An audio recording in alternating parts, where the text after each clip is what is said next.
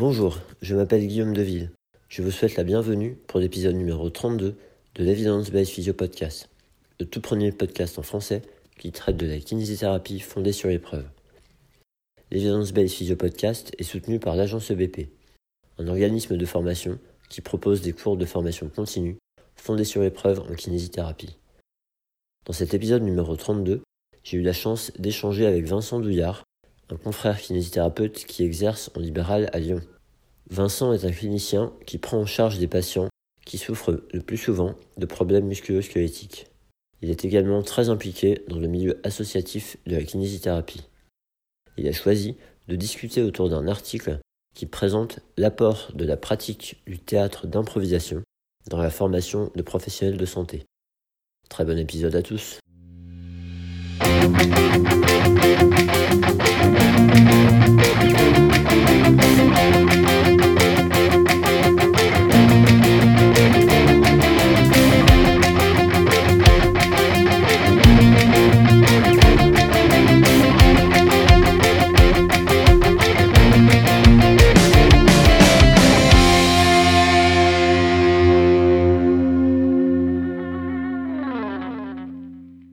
Bonjour à tous, bienvenue pour ce nouvel épisode de l'Evidence Based Physio Podcast. Alors aujourd'hui, j'ai la chance d'être avec Vincent Douillard. Salut Vincent. Salut. Comment vas-tu? Bah écoute, je vais vachement bien. Et toi? Et bah écoute, euh, oui, ça va plutôt bien, je te remercie. Plutôt bien, plutôt bien. Content, content de savoir que ça va vachement bien pour toi. C'est cool. Euh, alors, est-ce que tu veux bien, euh, traditionnellement, te présenter aux auditeurs, s'il te plaît? Pas de souci. Eh ben écoutez, je m'appelle Vincent Douillard, je suis kinésithérapeute clinicien, je suis diplômé depuis 2014 de, de Rennes et je travaille actuellement à Lyon. Euh, voilà, on a ouvert récemment un cabinet dans le 8e arrondissement avec trois autres collègues euh, merveilleux. Et du coup, ça se passe bien. On est en train de, de s'installer progressivement. Euh, voilà, j'ai une pratique. euh, Enfin, je suis je suis vraiment quasiment que clinicien. Euh, j'ai une pratique basée, enfin, sur tout ce qui est musculo-squelettique, avec pas mal de formations dans ce domaine-là. Euh, avec une petite, une petite préférence pour tout ce qui est cadre inférieur, euh, radiculopathie, lombalgie, euh, etc., etc. Voilà, c'est en général les trucs qui me, qui me parlent pas mal. De façon générale aussi, je m'intéresse pas mal à tout ce qui est communication, enfin, l'importance de, de ce genre de choses euh, dans la pratique, euh, vraiment de tout ce que, de toutes les, tous les ressorts qu'on peut, qu'on peut avoir pour, pour discuter avec les gens et ben, de, l'impact que ça peut avoir sur eux. Euh, à côté de ça, je suis aussi, je fais pas mal d'associatifs euh, en kiné, euh, notamment. Là, euh, actuellement, je suis membre de MT France, du comité d'administration de, MT France. On, on, est en train de préparer les JFK là, qui, qui, vont être dans leur nouveau format en ligne. Et, euh, et, voilà, donc ça fait, je fais ça depuis 2017. Et, euh, et, à côté de ça, je suis aussi président de la SPARA, donc une association locale. Il y en a beaucoup qui ont vu le, le jour récemment dans diverses régions de France.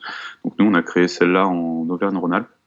Euh, avant, il y avait que la SPB en Bourgogne, et puis d'un coup, ça s'est sémé un peu partout. Donc nous, il y a eu la SPARA qui a, eu l'ambition de, de, voilà, de créer ça en Auvergne-Rhône-Alpes et surtout de d'essaimer un petit peu de, en permettant à d'autres antennes, à d'autres villes, en fait, sans avoir à passer par tout le processus bah, associatif, création de statut euh, juridique, euh, bancaire, etc. Bah, voilà, de d'organiser des petites conférences, de se rassembler euh, et de voilà, juste sur des événements plus ou moins sérieux. Parfois c'est des conférences, parfois c'est des after-work, parfois c'est juste boire un verre. Et voilà, actuellement, donc ça fait ça fera ça fait plus de deux ans maintenant qu'elle a été créée cette association et euh, et voilà, et on a trois antennes, donc une à Lyon, une à Annecy et une à Saint-Etienne, qui, euh, qui organisent régulièrement bah, en ce moment des webinaires. On continue de le faire quand même malgré, euh, malgré la situation actuelle, et, euh, et voilà, on, on, en est très heureux en tout cas. Ouais, c'est chouette, ça, ça prend bien. Hein. On avait, il y a eu un podcast il n'y a pas très longtemps là, où, avec, avec des Bretons, où ils voulaient mettre ça en place et tout, et je pense qu'ils ont lancé là maintenant. Euh, ouais, et non, c'est chouette ça, c'est chouette. Après, après, ouais, le, la société de Bourgogne a été, euh, a été un peu précurseur là-dedans. Hein. Ah, plus que pionnière, hein. c'était, euh, elle, a, elle, a, mené la file pendant 10 ans quasiment euh, toute seule, et puis euh, ouais, c'est JFK 2017, je crois. Euh, ouais, ça c'est d'un coup, non 2019, c'était en 2019.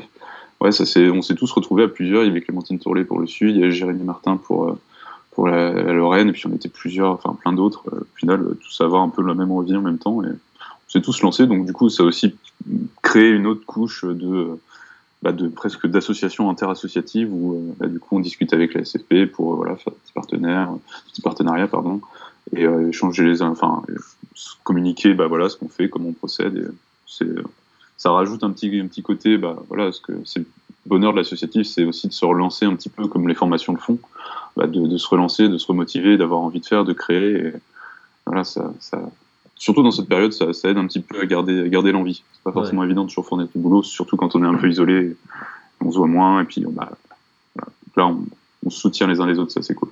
Ouais, créer, du, créer ce lien, c'est important, et euh, penser localement, c'est encore, euh, encore chouette. On mm. était, on était surpris, donc euh, enfin, on s'est posé la question à un moment donné quand on a re-organisé des formations. Euh, après les premiers confinements, etc., on s'est dit les gens ils vont peut-être pas oser venir, etc.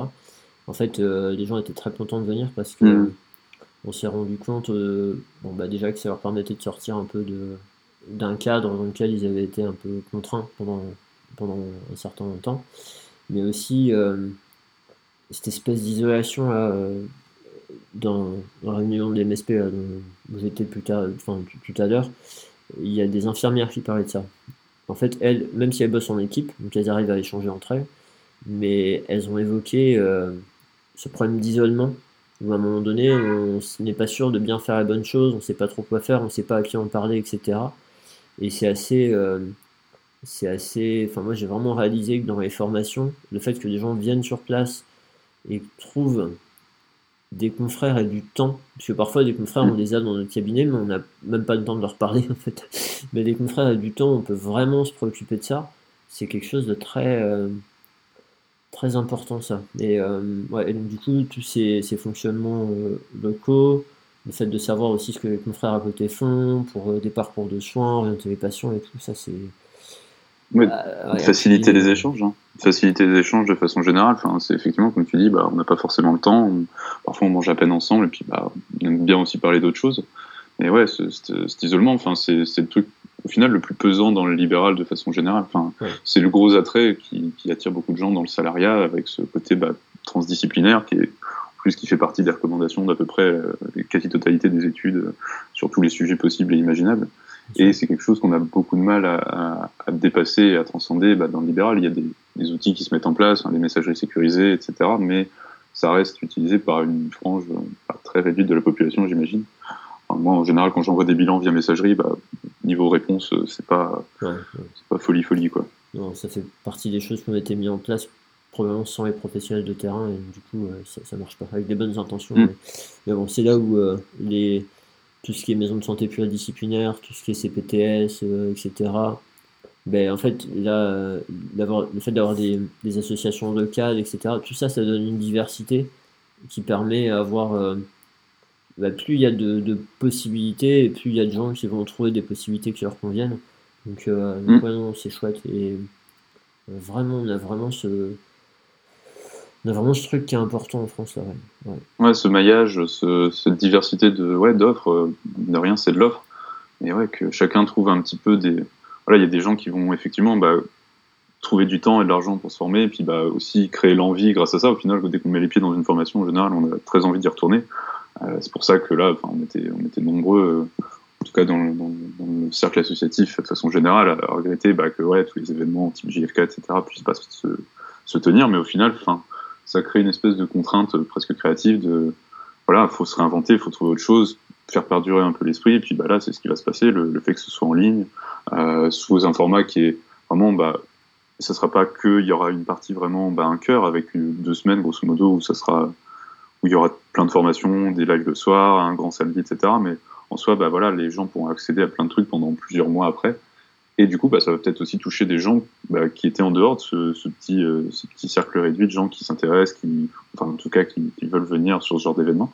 Euh, ça va peut-être du coup perdurer par la suite et puis permettre de toucher un public plus large et bah, continuer, continuer à rassembler un peu tout le monde. C'est vraiment le but de toute façon de tout ce maillage, quel qu'il soit. Enfin, nous, les assos locales, c'était vraiment de dire, voilà, euh, il y, a le mec à côté, on lui parle jamais. Écoute, euh, on va créer ce moment, ce, temps et potentiellement ce cadre qui est agréable pour au final bah ouais échanger puis bah voilà tu connais le voisin tu lui parles plus facilement puis bah tu lui envoies plus facilement des gens et voilà c'est comme ça c'est comme ça que ça marche et que ça s'améliore en général Ouais, et c'est des occasions de s'ouvrir l'esprit, c'est assez chouette.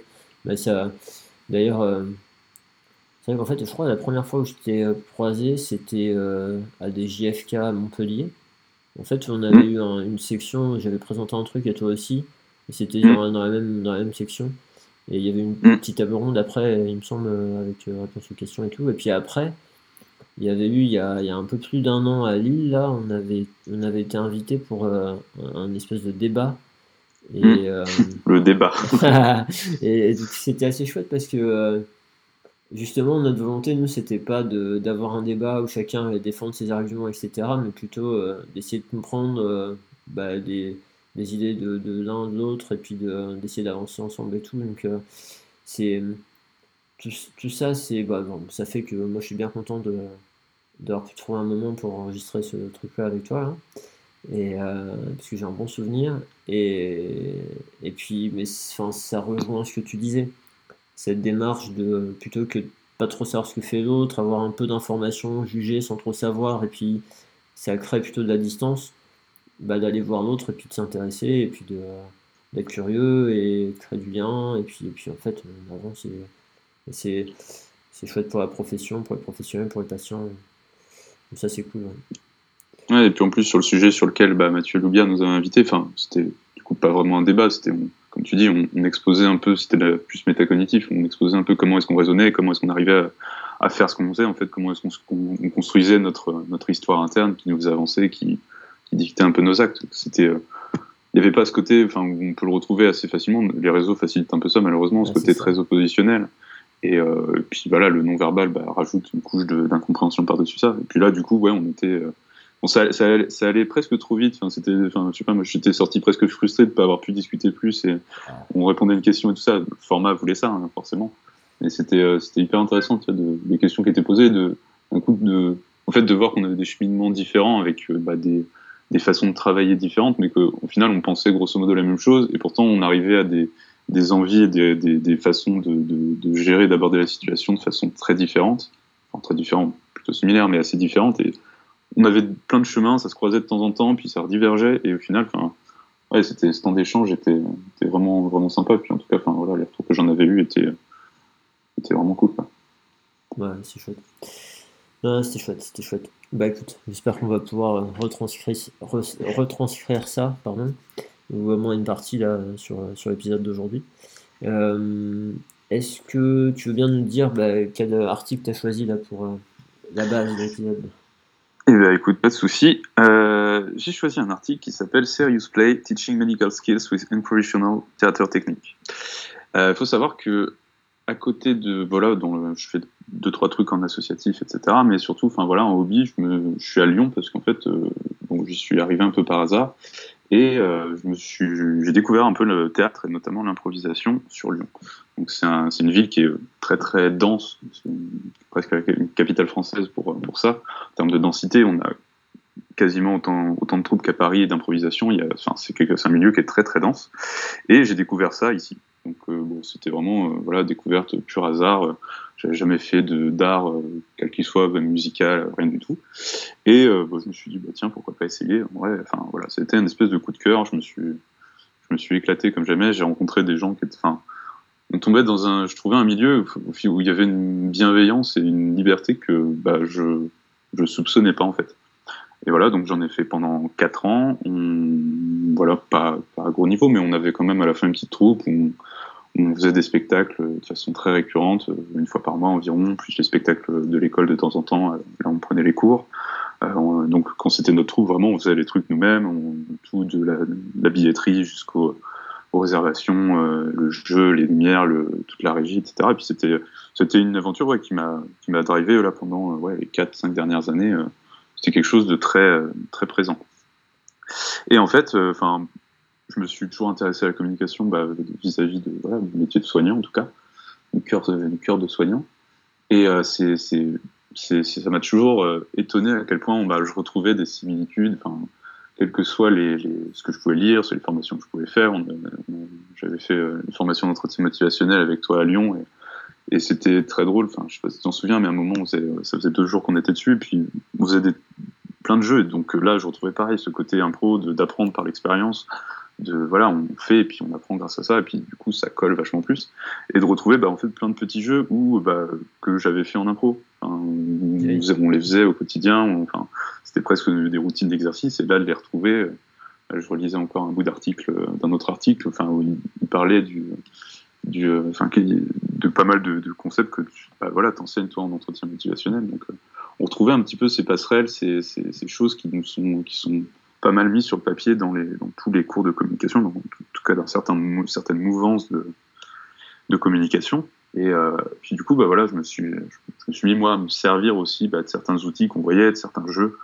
Euh, déjà, enfin, pour les patients, vraiment d'un point de vue pratique, bah, pour pour essayer de changer l'attention, de changer le focus, euh, de faire faire des choses à des gens bah, qui pensent ne pas pouvoir le faire, puis en fait, bah, ils le font et ils s'en rendent pas compte, et puis d'un coup, tu leur dis, ils font ah oui tiens.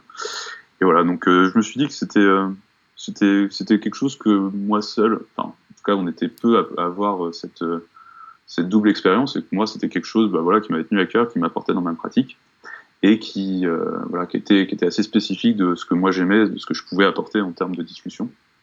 Donc voilà, je voulais quelque chose qui était présentatif. Je voulais pas prendre un article juste pour parler de mes techniques ou d'un truc. Je voulais vraiment quelque chose, bah, qu'est-ce que moi je pouvais apporter, qu'est-ce que moi j'avais comme possibilité de discussion. Donc euh, voilà, j'avais envie de parler un petit peu de comment est-ce qu'en fait on peut se servir de ces outils-là, comment en fait on s'en sert déjà sans les nommer. Ça reste une, ça reste un, un petit, un petit microcosme de, de technique et de, vision des choses, mais euh, utilisé dans d'autres choses, mais qu'on pouvait se servir de ça vraiment pour bah, passer à travers certaines, certaines barrières qu'on peut rencontrer en tant que soignant pour, pour communiquer, enfin dans des situations qui sont plus ou moins difficiles. La plupart du temps dans, dans notre pratique libérale, en tout cas dans la mienne, enfin, la plupart du temps, c'est plutôt facile, mais, ça, mais le fait d'avoir intégré bah, toutes ces choses-là, d'avoir ce bagage derrière moi, bah, ça me permet bah, d'être plus facilement conscient de beaucoup de choses, d'être plus facilement euh, euh, révélateur, en tout cas, de faire en sorte que les gens bah, se révèlent plus facilement, se, parlent de choses bah, qui sont pas forcément évidentes à,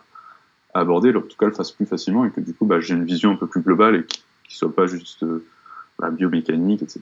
Et d'aller vraiment dans creuser vraiment dans ce côté biopsychosocial, donc plutôt psy, et d'aller creuser là-dedans d'une façon un peu plus approfondie, d'un peu plus adéquate, euh, chose qu'en fait on nous apprend jamais. Enfin, ça fait partie de beaucoup de choses où bah, on est censé savoir faire. Pourquoi, je ne sais pas. Comment, je ne sais pas. Mais tu dois savoir. Une espèce de mantra qu'on nous apprend à l'école. Ouais, ouais.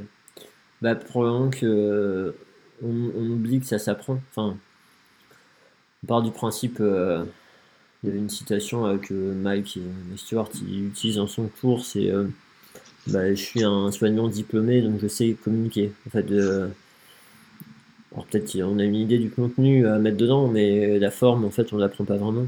Et puis, et puis cette problématique assez pense qu'elle s'est entre guillemets empirée, même si ça suffit pas, mais elle s'est empirée depuis que maintenant euh, on connaît l'importance de, de, proposer aux patients de faire des choses par eux-mêmes, de, de, modifier certaines habitudes de vie, etc. Euh, voilà. C'est vrai que moi quand j'ai fait ma formation initiale, euh, bah, c'était soit moi je faisais un truc au patient au cabinet, soit il faisait un truc au cabinet, mais après dans du temps je lui demandais rien, enfin on n'abordait même pas. Et et du coup, on avait ces histoires de problèmes d'observance, par exemple, ou autre, bah, ça hmm. n'existait pas, à part le patient qui n'est pas en rendez-vous. Mais, mais, euh, mais, au final, euh, ouais, bah là, on se retrouve avec des problématiques, on va dire, nouvelles, et un manque d'outils, parce qu'on n'y a pas été formé. Mais bon, encore une fois, ce serait un peu trop limitant de, de dire que ça, parce que, bah parce que dans une relation soignant-soigné, euh, enfin, c'est intéressant dans, dans l'article là, ils mettent en avant surtout euh, ce que ça amène aux, étudiants en médecine en tant que personne et en tant que professionnel. Et il, bah, il, laisse entrevoir ce que ça peut amener justement dans la pratique et aux patients. Et tu vois, rapidement, toi, tu, tu vas vers euh, qu'est-ce que ça t'amène vraiment dans ta pratique, qu'est-ce que ça change par rapport aux patients et tout. Mais voilà, clairement, euh, après, je sais pas euh, comment tu veux qu'on parle de certains trucs parce que l'article, c'est bah, l'article, en lui-même, c'est pas un article. C'est un témoignage, quoi. C'est presque, ouais, c'est un témoignage, c'est une profession de foi. Et, et j'avais, j'avais hésité entre cet article-là et un deuxième qui était plus bah, dans un format classique, un peu IMRAD, avec euh, voilà, méthodologie, etc. Et, euh, et en soi, bah, pour parler justement de, de, de, ce genre de choses, j'aime bien les histoires. Enfin, les histoires de façon générale, je trouve que c'est c'est quelque chose au final. Enfin, on est tous euh, motivés, drivés par nos propres histoires. Ce, au final, c'est nos croyances. Ce, on est capable de croire dans des fictions. Enfin, c'est un peu des, principes de l'espèce humaine d'être capable de croire dans des fictions, qu'elles soient crues par la majorité des gens. Mais si tout le monde croit la même fiction, en fait, on est capable de se coordonner sur un, grand groupe, etc. Et puis, bah, tous d'aller dans la même direction. Donc au final, là, d'avoir un peu bah, ce témoignage, c'est une histoire qui est racontée.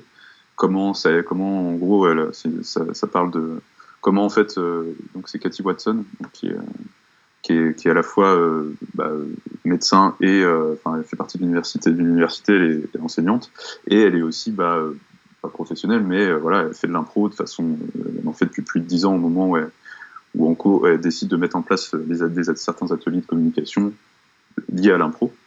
Euh, et comment en fait elle en est venue à ça? Donc euh, elle, elle s'est mise à l'impro, elle a fait de l'impro euh, énormément, du théâtre, et puis bah, au final c'est de dire bah voilà l'improvisation, on a l'impression que ça, ça peut être juste un jeu, c'est pas de la comédie, c'est pas juste de faire rire, c'est vraiment c'est on nous apprend à réagir.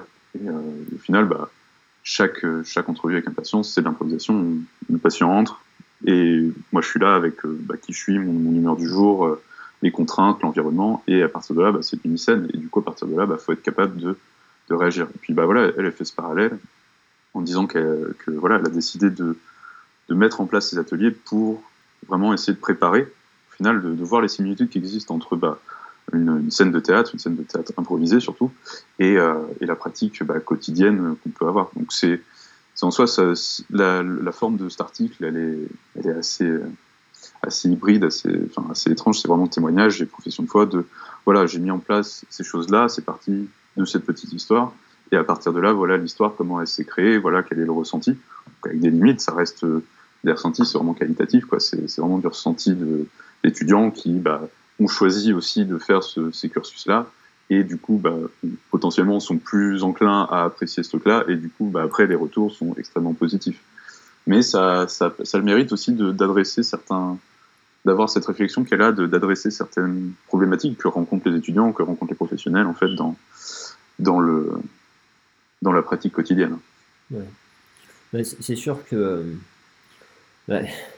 en fait, des, des, personnes qui sont vraiment habituées à, à de la science dure, on va dire, euh, euh, faut qu'ils prennent du recul pour euh, dire ce genre de choses, pour arriver à l'apprécier. Et euh, enfin, moi ça me parle, et en fait, de toute façon, ce qui ressort, euh, bah, rapidement, c'est quand même assez intéressant, je trouve. L'histoire, c'est elle fait son truc d'impro et un beau jour, il y a la responsable de l'enseignement euh, de la fac. Alors sachant qu'elle donne des cours en éthique, enfin un truc bien, mm. bien, enfin pas un truc que les étudiants adorent en général. Enfin, elle, fait quand même des choses au départ qui sont relativement euh, carrées, machin, qui enfin vues mm. comme ça. Et là, elle voit la responsable de l'enseignement qui est euh, dans l'audience pendant qu'elle fait un truc d'impro. Et du coup, elle a, elle a peur de comment comment cette personne-là va prendre le truc. Il y, a vraiment cette espèce d'a priori, enfin peur d'a priori de, et du lien entre l'art et la science et notre métier, etc. Et puis là, en l'occurrence, c'est la médecine. Hein. Euh, et finalement, en fait, non. Euh, il y a la discussion avec cette responsable qui dit bah écoute, ce sera intéressant, ils en parlent, ils mettent en place un programme. Elle le conduit pendant une dizaine d'années et c'est un des programmes qui tient vraiment par rapport à d'autres qui changent. Enfin voilà. Et effectivement, bon, après, le, le truc où, euh, la façon dont elle le raconte, euh, par moment on a l'impression qu'elle raconte son histoire et qu'elle met en avant. Mais euh, ça, il faut prendre du recul par rapport à ça, pas se dire ouais tu parles, juste en train de se dire, euh, de nous dire que ce qu'elle fait, elle sait bien. Non, non. Et, effectivement, elle prend, elle prend des données, elle enregistre des données sur des questionnaires de satisfaction avec des items qu'elle a définis elle-même. elle prend des retours qualitatifs avec des, des phrases d'étudiants, de, etc. Et clairement, on peut pas le, enfin, on peut pas valider en disant que ça c'est efficace. Par contre, les thèmes qui ressortent, euh, si on les croise avec ce qu'on trouve dans la littérature sur ces sujets-là, et eh ben ça correspond. Donc en fait, mm. le, c'est ça le truc, c'est si on a du, si on a, du, on va dire de, de la biblio derrière nous, avec, on connaît un peu ces sujets-là, etc., en communication, tout ça, euh, ben on s'aperçoit que c'est cohérent. Donc euh, il y, a, de cette manière-là, on peut vraiment amener de la valeur, même scientifique, à, ce qui ressort de cet article-là, je trouve. Bah, clairement, en fait, ça, vient explorer euh, quelque chose qui enfin, qu'on oublie, enfin, pas qu'on oublie, mais en tout cas que moi j'ai mis beaucoup de temps à comprendre. Enfin, je l'ai peut-être pas encore tout à fait compris, mais tu vois, ce côté expérience dans le BP, d'avoir, enfin, on a, on a eu longtemps cette espèce de manne où on a été vers le, scientifique pur et dur, à montrer des pattes blanches, à, à parler à coup de débat, de, de preuves, et ce qui est ce qui donnait des choses intéressantes pour confronter un petit peu les choses, pour aussi euh, s'améliorer, euh, pour améliorer tout un chacun qui arrivait à lire ce genre de choses, de voilà sa capacité à aller chercher des informations, ce qui est, ce qui est primordial euh, dans, dans, notre boulot. Et ce côté expérience, bah, au final, voilà, pendant longtemps je me disais juste que c'était le temps qui passe et puis voilà le, le fait de d'avoir de la pratique réflexive qui, qui aide à, à, différencier expérience et ancienneté, mais aussi bah, au final là c'est elle son expérience elle, c'est cette double casquette qu'elle a et du coup moi j'ai aussi un petit peu peut-être à moins à moins haut niveau qu'elle mais d'avoir expérimenté pendant un temps, en fait, bah, c'est des ateliers pratiques. C'est presque, ça, si c'était orienté sur le médical, au final, c'est ce qu'elle fait. Elle le rapproche du médical. Et en orientant ça, ces techniques, ces exercices, bah, en fait, on, on, pratique, on fait. On, comme dirait Maï, justement, bah, on, fait, on fait coller le spaghetti au mur. Quoi. Et c'est là où on se retrouve, bah, souvent en communication, nous, on avait euh, quelques heures à l'école, je crois que c'était 8 heures, je trouvais ça déjà étonnant, pas mal euh, par rapport à d'autres écoles. Et on, faisait un petit peu de jeu. C'était entre nous et il y avait jamais de pression, jamais de stress. Et c'était, il n'y avait pas d'audience non plus. Et enfin, l'audience, le, public ramène en fait ce côté stress. C'est quelque chose avant de rentrer sur scène. Enfin, pendant très longtemps, c'est quelque chose. Où, bah, ouais, tu, tu flippes, tu flippes pas mort. Y a, rien de pire que se retrouver devant euh, devant 40 personnes qui, qui ont payé pour rentrer, qui vont être assises pendant une heure, une heure et demie à te regarder, et toi, tu, tu n'as rien. Enfin, tu, tu, tu vas te tenir devant tout le monde, seul, au début, souvent, avec une lumière braquée sur le nez. Et d'un coup, tu es censé trouver quelque chose et ils sont censés passer un bon moment. Donc, euh, ouais, il y, y, a ce côté déjà où, bah, mine de rien, ça te met, ça te met dans une position qui est, qui est inconfortable. C'est ça qui est cool, ça te, tu vas chercher l'inconfort. Mais en fait, bah, ouais, l'improvisation en tant que telle, on dit toujours que ça s'improvise pas. C'est vraiment, on, se prépare, via beaucoup d'exercices, et on, surtout on chope des attitudes euh, des, tous les oui et, les, enfin, à partir du moment où on te fait une proposition, bah, tu dis oui. Toutes les règles peuvent être, peuvent être, peuvent être cassées, mais grosso modo, ouais, on te propose quelque chose, tu vas dire oui. Quand le patient te propose quelque chose, te dit quelque chose, bah oui. Tu remets pas en cause. Enfin, nombre de patients, enfin, quand on parle par exemple neurophysio de la douleur, de gens qui, qui sont retrouvés, euh, qui sont retrouvés à être euh, presque traités de menteurs, j'en ai encore eu un il y a deux semaines, bah, à la fin de euh, l'entrevue, il m'a dit bah déjà merci de m'avoir cru parce que ça fait euh, deux ans que je me balade et qu'on me traite de menteur. Le mec, enfin, il fout sa vie en l'air, il travaille plus, il est handicapé, il arrive à peine à bouger, il, sent, enfin, ça lui arrache des cris de douleur. Et bah oui, c'est un menteur. Donc déjà de dire oui. Et ensuite, donc en impro en général, c'est là où on rajoute, c'est oui et. Donc si tu me dis bah, je suis un chasseur, bah oui, tu es un, tu es un chasseur et en plus tu es dans la forêt de Fontainebleau on, on, construit à chaque fois ensemble quelque chose en en rajoutant, en se disant, mais qu'est-ce qu'il y a d'autre? D'aller chercher plus profond et surtout de permettre. Un coup de, enfin, c'est rare qu'on se dise oui. moi, c'est ça que j'ai trouvé quand je suis, euh, quand je me suis lancé là-dedans. Bah, cet univers très bienveillant, très, euh, euh, c'est très bisounours, mais euh, au début, ouais, c'était, c'est nécessaire. Enfin, quand tu commences, après, on, on devient plus méchant, on se balance des pots de banane, mais au début, c'est, euh, bah oui, on te dit oui, quoi que tu dises, on te dit oui.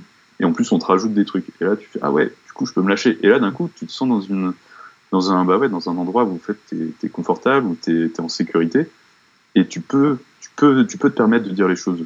À partir du moment où tu as l'impression que tu es, es, jugé, à partir du moment, voilà, on parlait de l'impression qu'elle pouvait avoir, euh, du coup, l'auteur, euh, en voyant sa bosse dans l'audience, dans bah, elle s'est sentie en, en, inconfort. Après, elle a suffisamment d'expérience pour passer outre ça, mais si, euh, si, si on rapproche ça de la clinique, bah ouais, en, en créant cet univers, cette impression que les gens, en fait, quand ils rentrent, ils peuvent te parler, ils peuvent dire les choses, et en fait, déjà, tu vas leur dire oui, que ça soit même pas, enfin, ils ont, pendant les premières minutes, qu'ils aient cette incertitude de dire est-ce qu'il va me croire, mmh. et en fait, de, de, même pas leur laisser le choix dans ton attitude, enfin, que oui, en fait, peu importe ce que vous allez me dire, je vais vous croire. Mmh.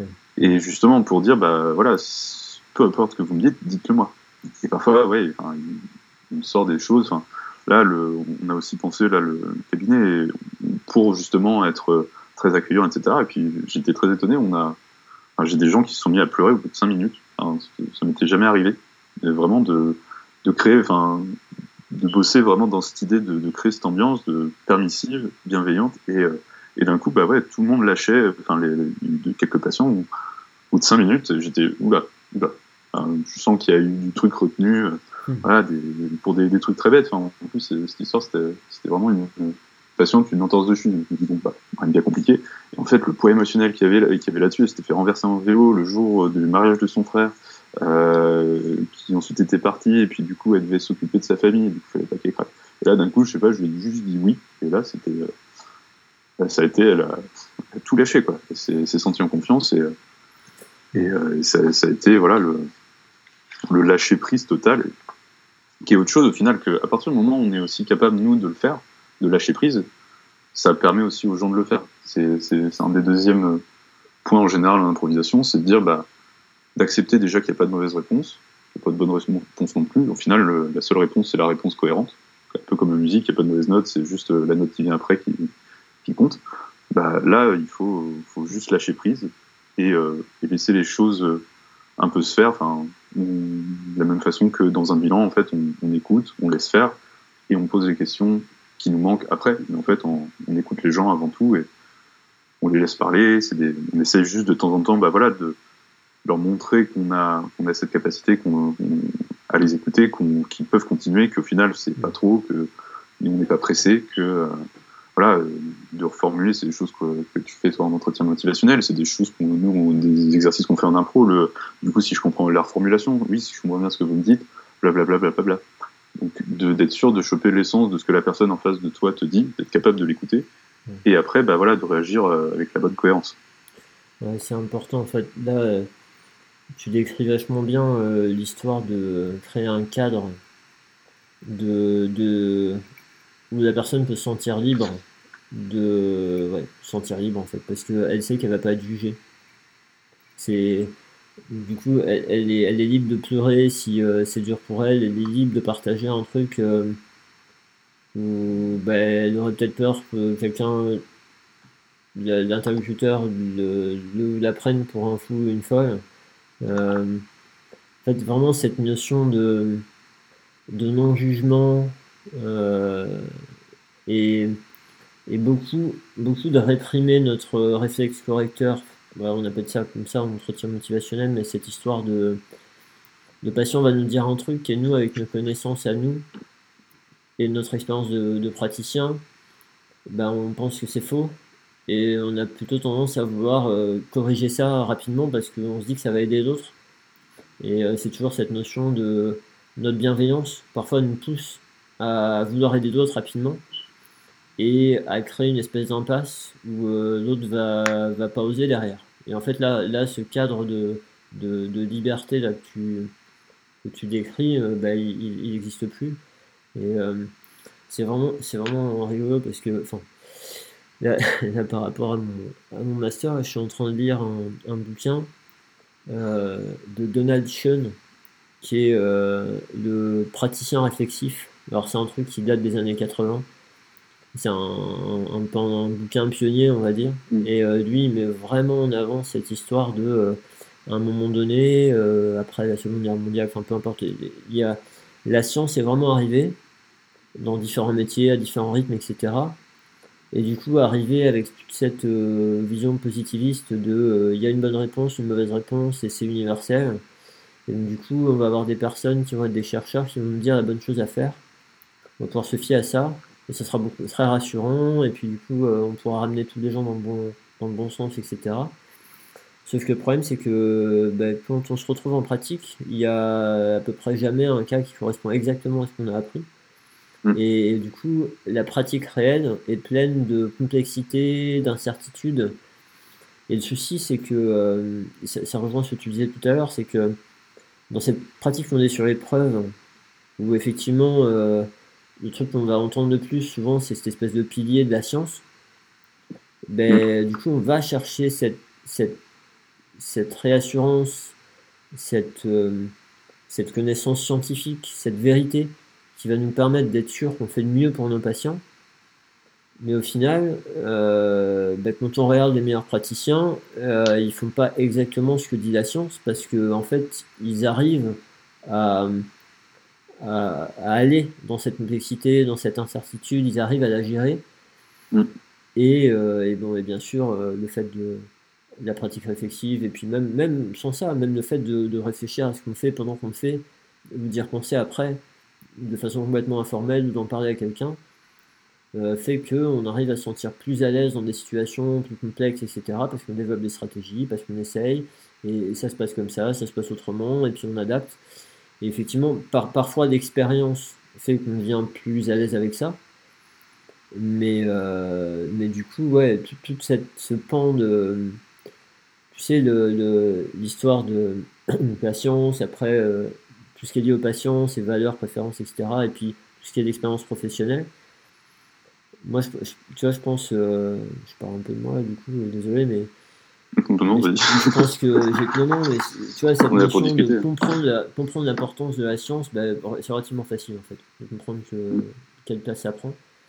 Après, commencer à vraiment intégrer l'importance du patient dans toute l'histoire, je crois que ça prend plus de temps, parce qu'on n'est pas forcément, on n'est pas formaté comme ça. Je pense que de plus en plus tôt, on, va l'être, parce que les formations initiales évoluent, etc. Et, les façons de penser évoluent. Et, euh, et puis quand tu as des gens qui font des cours aujourd'hui, alors qu'ils sont juste diplômés, et que moi c'est des choses, j'ai découvert ça dix ans après mon diplôme, bah forcément je me dis en dix ans d'avant. Donc euh, ouais, ça va dans ce sens-là. Mais là je suis vraiment, je pense que je suis vraiment en train de comprendre euh, cette histoire d'expertise professionnelle, d'expérience professionnelle dans le truc. Et, ça rejoint un petit peu euh, l'avant-dernier podcast que j'ai fait avec Laure Fernandez, qui, bah, qui, est, qui, est, une chercheuse, qui est STAPS et qui était euh, vraiment surprise, on a discuté après, de à quel point j'arrive à allier des éléments de la science que elle, elle découvre, ou qu'elle travaille, ou qu'elle lit, à ma pratique professionnelle. Dans quelle situation je peux arriver à penser à l'appliquer, etc. Elle était, elle était sciée parce que elle, c'est pas, c'est pas son travail, enfin c'est pas son travail. Et euh, il y a vraiment, vraiment une valeur super importante là-dedans. Et donc, du coup, euh, tu vois, un des trucs que j'ai retenu par rapport à à l'article que tu as proposé, euh, c'est vraiment cette notion de euh, bah, d'incertitude en fait. Tu vas aller dans l'incertitude et tu es dans un cadre où tu vis, toi en tant que pratiquant de l'impro, le non-jugement et le fait que quelqu'un va t'accompagner et, euh, et, pas aller contre. Et, et du coup, bah, du coup, le fait de vivre ça, on s'y sent bien et du coup, bah, on a envie de le recréer avec un patient et on a envie de donner aux patients parce qu'on sait à quel point ça peut être euh, important. Et on prend l'habitude d'être dans des trucs d'incertitude, on ne sait pas où ça va aller. Et comme tu le disais, comme il le dit très bien dans l'article, en fait, une séance avec un patient, on a beau avoir notre schéma en tête, on ne sait pas. Alors soit on oblige à ce que ça aille dans notre schéma, mais là on rate plein de trucs. Et là on, est vraiment dans le bah, dans l'aspect science, mais on a perdu tout le reste en fait soit euh, ben, on laisse le truc aller, on sait le suivre, on sait le guider, l'accompagner, etc. Et pour ça, par contre, il faut avoir suffisamment confiance, avoir un peu de. Ouais, ouais, confiance. Ça, s'apprend, ça, ça s'apprend en fait. Ben, c'est ça. C'est être à l'aise avec l'incertitude. C'est un peu, tu vois, les, un peu les stages de d'apprentissage de l'expertise. Enfin, nous, dans les, dans les, les trucs de supervision, enfin, les programmes de, de, de spécialisation euh, type iForms, etc., on, on nous en parle souvent au début, de dire d'avoir un peu ce, ce carré d'apprentissage, de dire bah, au début, es, grosso modo, tu es, euh, ignorant et tu le sais pas, après tu es ignorant et tu le sais, après tu es sachant et tu le sais. Enfin, tu vois, tu as une espèce de truc de, de cercle où bah, finalement, quand tu penses avoir fait le tour, bah, en fait, tu te rends compte de, ce que, de tout ce, que, ce qui te manque encore et puis bah, tu recommences un peu le cycle. Et bah, ce moment en fait où tu ouais le, fait de lire etc c'est vraiment c'est voilà ça te donne la matière première ça te donne un, un, truc primordial pour pouvoir évoluer pour reconnaître des, choses des patterns des, situations cliniques etc et, euh, et après ça donne une base. Mais souvent c'est dur d'apprendre en fait à être à l'aise avec l'incertitude à être à l'aise avec le fait de ne pas savoir à être à l'aise avec le fait que bah ça les choses ne se déroulent pas bah tu vois, de la limite, enfin, je me souviens quand j'étais jeune euh, diplômé, bah, je faisais, mais j'avais essayé de, on essayait de se faire des bilans euh, un peu tout fait, tu vois, remplir en disant, bah, comme ça, voilà, j'ai toutes les infos, puis si j'ai toutes les infos, bah, normalement, je dois pouvoir, euh, quitte à prendre du temps au début à côté pour tout processer, bah, je vais avoir, je devrais avoir tout ce qu'il me faut pour bien soigner la personne, etc. Et bah, au final, l'expérience, bah, avec l'expérience, tu, tu, sais exactement quoi aller chercher, à quel moment, euh, savoir quelle info il te manque, de reconnaître bah, des, des, patterns et de dire bon bah ok là je suis plutôt là-dedans, mais bon j'ai fait tout mon processus de raisonnement clinique, j'ai mes diagnostics différentiels à côté si jamais il y a un truc où j'hésite. Et bah tu te retrouves bah, plus d'une fois dans cette espèce d'entre-deux où tu dis bon ok où, où est-ce que je suis? J'ai pas mal de choses où c'est un peu entre les deux. Et en fait, bah, tu relativises de plein de façons différentes, déjà par l'expérience, par l'habitude, en disant que de rien, tu as déjà vécu ces choses-là, c'est rassurant. Ensuite, bah, tu vas te dire aussi, bah, en fait, euh, ok, est-ce que c'est une capsule rétractile débutante? Est-ce que c'est une tendinopathie? D'épaule bah, En fait, est-ce que ça change énormément? Bah, voilà, les débuts de rééducation Pas forcément, je garde les deux en tête et, et en fait, on avance, euh, on avance avec cette incertitude. Mais en fait, comment tu peux l'apprendre? Enfin, c'est, c'est, c'est, c'est ce que visent un petit peu tous les, tous les, toutes les formations avec euh, ça, ça, inclut de la supervision clinique, je pense, au programme de, spécialisation, euh, que ce soit quel qu'il soit, hein, mais en général, il y, a, il y, a, toujours dans les obligations, ça fait partie des, des standards de l'IFOM, ça, euh, d'avoir en fait un temps de formation de supervision clinique par des pairs, par des gens qui sont déjà passés par tout ça, et d'avoir ce moment en fait où, bah, tu arrives dans ce, cette notion de pratique réflexive. Euh, c'est quelque chose bah, au final, bah, moi, l'impro, c'est ce que m'a appris l'impro, c'est d'être capable déjà d'être à l'aise avec l'incertitude et presque de la rechercher, de l'adorer. Enfin, c'est, c'est à la fin, au début, tu es terrorisé à l'idée de monter sur scène, tu montes sur scène, tu as le cœur qui bat, tu dis, bah, et tu penses. Et ça, c'est le pire truc en impro, c'est de penser, c'est de, de, d'essayer de ne pas être dans l'instant et de, d'être dans qu'est-ce qui va se passer après. De la même façon que quand tu es avec un patient, bah, tu te dis, bon, quelle, quelle question je vais poser après, bah, tu es en train de louper ce qu'il est en train de te dire. Ouais. Voilà, sur scène, c'était, c'est pareil. Si, si tu rentres déjà que tu as peur, c'est une réaction normale, mais tu, ça devient vachement plus facile à partir du moment en fait où bah, tu te rends compte déjà qu'il n'y a pas de mauvaise réponse, donc ça c'est pour l'impro, mais de dire qu'en fait tu, tu sais t'adapter. Et, euh, et, euh, et, puis euh, avec le temps, bah, tu, en tout cas en impro par exemple, tu vas chercher presque vraiment à te mettre en difficulté. Tu, je me souviens de, de scènes où je suis rentré, puis il y a le noir, et puis d'un coup tu, tu sais pas quoi faire pour commencer, donc euh, je sais plus, j'avais, je crois que j'avais collé mon visage contre le mur. J'étais, j'étais à moitié scotché au mur. Et la lumière se rallume, et il y a deux, une personne avec moi sur scène, et moi j'ai le visage collé au mur. Donc à partir de là, bah voilà, t'es dans, non seulement déjà, ça peut être chaud de savoir quoi faire, quoi dire, en plus t'as le mec à côté qui vient de se coller à tronche au mur. Donc t'es là, t'es ok. Euh, mais mine de rien, tu sais que bah, t'es en confiance et que tu peux, euh, tu peux te permettre de faire ce genre de choses. Et euh, c'est, t'apprends en fait à créer, euh, à créer cette espèce de, de moment où tu es à l'aise, tu à l'aise dans, dans l'incertitude, dans le, dans l'inattendu. Enfin, des, des, des gens, bah, comme je disais tout à l'heure, qui, qui, se mettent à pleurer d'un coup, bah, ah, putain, étudiant, quand j'étais étudiant ou jeune diplômé, avec quelqu'un qui se met à pleurer, t'es là, t'es pou, pou, pou, pou, pou. Ça, hein. On va mettre une petite tape dans le dos, puis ça va repartir. Ok, vous pouvez arrêter de pleurer, j'ai pas fini mon bilan euh, des petits pivomes euh, lombaires. Euh, ce serait gentil d'arrêter, parce que j'ai pris des petits, petits sauts, là, c'est un peu chiant. Mais voilà, non, c'est de dire, bah voilà, il se passe ça, et en fait, ça existe. Un comédien qui bafouille sur scène, bah en fait, ça devient une erreur, ça devient un jeu, ça devient un accident, et l'accident, en fait, t'es content de l'avoir. Bah là, c'est pareil, quoi qu'il se passe, il faut avoir réussi à permettre que la chose arrive, et après bah, de s'en emparer et de pas la lâcher, de pas faire comme si ça n'existait pas, que c'est pas quelque chose de gênant. La, personne se met à pleurer ou si au contraire la personne est emmerdée, bah, enfin, elle souffle dans tous les sens. Enfin, moi, ça m'est arrivé de dire à des patients, excusez-moi, tout va bien, je vous entends souffler, etc. Et puis finalement, bah, ce truc existe et si tu le saisis pas, bah, ouais, ça reste.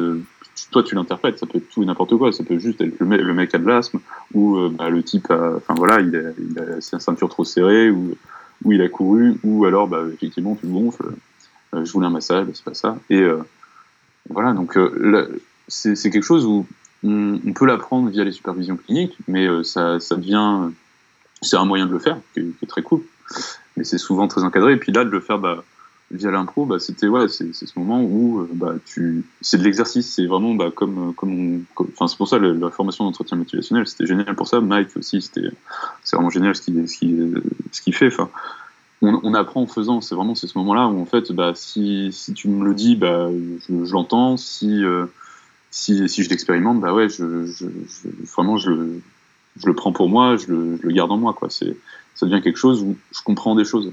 Ah, il y a, pas longtemps, j'ai j'avais été invité pour une conférence en ligne aux Pays-Bas et on parlait justement de, on m'a dit bah voilà, présente un peu ce que tu as envie. Bon, ok, très bien. Et, euh, je m'étais, grosso modo, je, voulais parler des histoires, donc je parlais de ça, et à la fin, il y avait plein de petits exercices, euh, histoire de faire un truc un peu interactif. Et, euh, du coup, euh, on, fait ces exercices, c'était petits exercices, voilà, juste pour sentir un peu bah, le poids de ce que tu penses dans, la discussion. Par exemple, j'avais j'avais envoyé à trois des participants, je leur avais envoyé un mantra, donc une phrase à se mettre en tête et à garder vraiment au cœur. Tu vois, par exemple, je leur avais envoyé un, c'était euh, je m'inquiète pour toi. Le deuxième, je lui ai dit, bah, je suis pressé. Et le troisième, c'était, euh, bah, il pense que je suis nul. Et euh, de, chacun, il devait dire la même phrase, sans essayer de surjouer trop, enfin juste de garder ça en tête, mais sans essayer d'en faire des caisses ou quoi que ce soit. Il devait juste, il devait juste me dire, euh, bah, non, non, votre dos va bien. Euh, avoir une hernie, c'est parfaitement normal. Il suffit que vous bougiez un petit peu plus et vous devriez aller mieux et de voir à quel point en fait bah, d'un coup le fait de penser ces choses là tu vois si tu te fais chier bah en fait mine de rien ça va transparaître tu penses que tu le caches et machin mais en fait c'est, on est capable d'interpréter tellement de, petits indices de non verbal de, de, choses qui te paraissent t'as l'impression tu te dis ouais c'est de l'instinct mais non en fait c'est juste c'est du micro micro mouvement que t'es capable le cerveau est capable de l'interpréter sans que tu conscientises et les gens le perçoivent enfin et là, t'avais avais une audience, t'avais des gens qui savaient pas ce que j'avais envoyé aux gens, et puis euh, l'étudiante, le premier truc qu'elle dit, elle fait Ah ouais, c'est marrant, parce que là, le premier, on dirait, enfin, tu vois, elle trouve tout direct. Et sans, euh, sans direct, bah ouais, là, on, avait l'air inquiet et tout. lui, il était pressé, il t'a envoyé ça comme ça. Et l'autre, euh, le dernier, bah ouais, elle avait l'air hésitante, etc. Et tu retrouvais un peu cette idée, ouais, de, tout transparaissait. Et un des étudiants à la fin, enfin, qui m'a dit un truc, ça m'a fait vraiment chaud au cœur, parce que vraiment, au final, il y avait, j'avais pas du tout regardé le programme avant de faire la conférence. il y avait vraiment des, il y avait des mecs, il y avait David Nichols, il y avait Anne Gates, il y avait euh, Ben Cormack, donc des gens qui, voilà, qui, ont l'habitude de faire ça. Moi, c'est pas, j'ai fait trois, quatre conf au, total, donc c'est vraiment pas, pas mon métier, quoi. Et euh, puis, ouais, à la fin, il me dit, bah écoute, j'en avais entendu parler, je comprenais, je disais, ouais, c'est trop bien. Et puis là, en fait, de le faire, bah, j'ai vraiment, j'ai compris, j'ai compris quelque chose. Il y a quelque chose qui s'était bloqué parce qu'en fait, j'ai fait, parce qu'on a expérimenté. Hmm. Et c'est la communication, de façon générale, et euh, bah, tous les concepts qu'on y relie, de bienveillance, d'empathie, de sympathie, euh, de compassion, enfin, un peu tout ce qu'on veut, bah, c'est des choses, c'est bien d'en parler, mais bah ouais, en fait, il n'y a, que l'expérience qui te permet de bah, de passer ce cap, de passer ce truc de ouais, je sais ce que, fait, ce que ça fait, enfin, et de, de vraiment l'appliquer. Nous, comme je disais tout à l'heure, on est dans des situations très souvent où ça va, il n'y a, pas de, il y a pas de, il y a rien de, de très, euh, très lourd. Il y a pas, ça dépend des, des, types de pratiques, mais il y a, enfin, moi, j'ai pas souvent des gens qui décèdent, des gens qui, euh, qui ont des, des, chocs émotionnels énormes ou des, enfin, voilà, ou alors on m'en parle pas forcément, mais j'imagine des, des soignants qui sont par exemple en, en réanimation néonatale qui doivent annoncer bah, à peu près toutes les semaines à des parents que bah, leur enfant, bah, voilà, c'est pas passer la nuit, etc. Et comment, comment tu peux préparer à, bah, aussi à, faire tout ça? Et c'est uniquement en expérimentant, c'est pas en, faisant ça en dilettante. Euh, enfin, je me souviens des cours de communication, on, quand on avait des exercices à faire, on se tournait les uns vers les autres et puis on faisait ça dans notre coin, et puis une fois sur deux, on, rigolait plus qu'autre chose. Et là, le, côté euh, scène, le côté euh, où au final on supervise, c'est-à-dire que si tu joues une scène, et après, bah, tu as toujours ce moment un petit peu de débrief, où tu as, euh, les, les, uns les autres qui, qui, qui, vont dire, OK, bah là, moi j'ai ressenti ça, euh, là, tu étais comme ça, là, tu as, pris, euh, as pris, par exemple, tu avais un statuo, donc tu étais dominant, et euh, bah, ça collait, parce que la personne en face, elle avait besoin de d'être guidée, etc. Ou au contraire, bah là, tu aurais peut-être dû prendre un statut bas, parce que là, au final, vous étiez, elle était dans un statuo où elle avait envie de s'imposer, de dominer, etc. Et puis, bah, vous étiez deux dominants, donc ça, ça, ça, se tapait, quoi.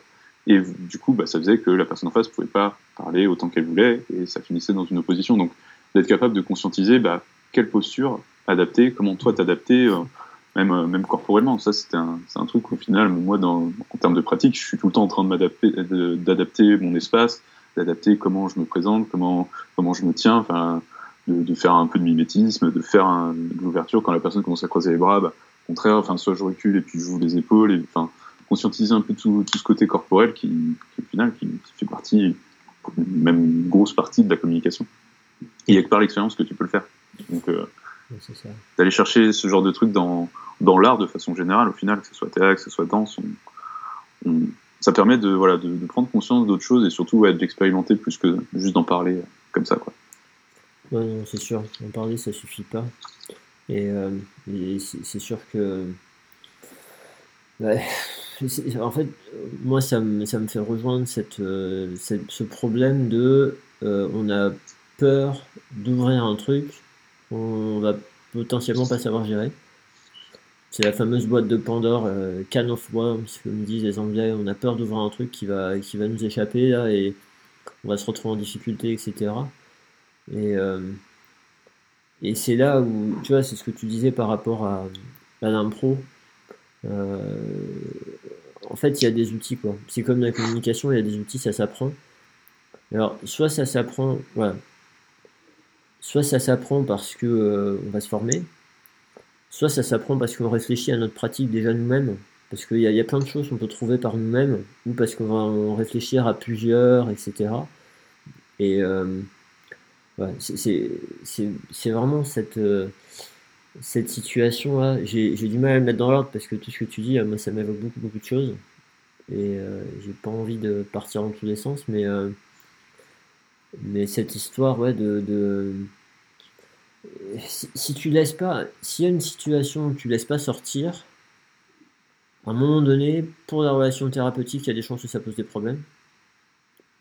Euh, bien sûr que on a droit entre guillemets à l'erreur et que tout n'est pas définitif. C'est pas parce qu'à un moment donné on va avoir une, attitude qui va être euh, défavorable, mal perçue par le patient, que c'est foutu, il est perdu. Non, effectivement, si on est attentif à d'autres, on va repérer des choses. Et donc, du coup, après, l'histoire, c'est de ne pas avoir peur d'aller lui demander, enfin, d'aller explorer. Parce qu'on se met souvent une pression monumentale à. En fait, on est dans une situation où euh, un patient vient avec un certain nombre de. Enfin, un problème, avec plein de pièces de puzzle, et, euh, nous, on a la pression de devoir tout mettre ensemble pour trouver la solution. Et donc, du coup, on se dit que tout ce qui va sortir, bah, il faut qu'on y trouve une solution. Et là, on sait que potentiellement, il y a des choses qui vont sortir, on n'aura pas la solution et on ne pourra pas aider une patient par rapport à ça, en fait. Si euh, le patient se met à pleurer parce euh, il réalise que sa relation personnelle, amoureuse et tout va pas bien du tout et que ça a une influence sur ses douleurs et que ben, on va se dire, bah ouais, mais moi, je qu'est-ce que je vais faire pour son couple? Rien. Et donc, du coup, d'être dans cette position-là fait qu'on va pas ouvrir le truc parce que, un, soit on n'a pas des outils pour gérer, deux, soit on se dit, mais de toute façon, je peux rien y faire. Et bon. Et donc après, voilà, l'idée de laisser cette liberté, ça permet de faire ressortir des choses et d'identifier que, bah tiens, en fait, dans une relation thérapeutique, dans une prise en charge thérapeutique, ces dimensions-là peuvent rentrer en compte, peuvent être importantes, et euh, là, je m'aperçois que je manque d'outils du coup, en fait, j'arrive à identifier des besoins d'apprentissage pour moi. Et, du coup, bah, je, vais pouvoir me renseigner. Est-ce que je peux pas me former à ça? Mais, mais la première chose, c'est d'abord, est-ce que si je prends le temps de réfléchir, et c'est là où la pratique réflexive rentre en compte, et si j'ai un cadre qui m'aide à, faire cheminer ma pensée avec certaines questions clés, etc., est-ce que par moi-même, déjà, j'arrive pas à envisager des choses qui vont faire que la prochaine fois, ben, j'aurai envie d'essayer ça et de voir comment ça se passe et en fonction de comment ça se passe, eh ben, je vais réfléchir, je vais voir si je veux ajuster. Et je vais développer euh, un certain nombre de stratégies. Euh, parce que parfois ça aura marché, d'autres fois ça aura pas marché. Mais ce qui n'a pas marché avec ce patient-là pourra peut-être marcher avec un autre. Et à force, je vais améliorer ma compréhension du truc. Et, bien sûr, si c'est à plusieurs, ben, c'est encore plus riche on a encore plus de, stratégies qui peuvent se développer.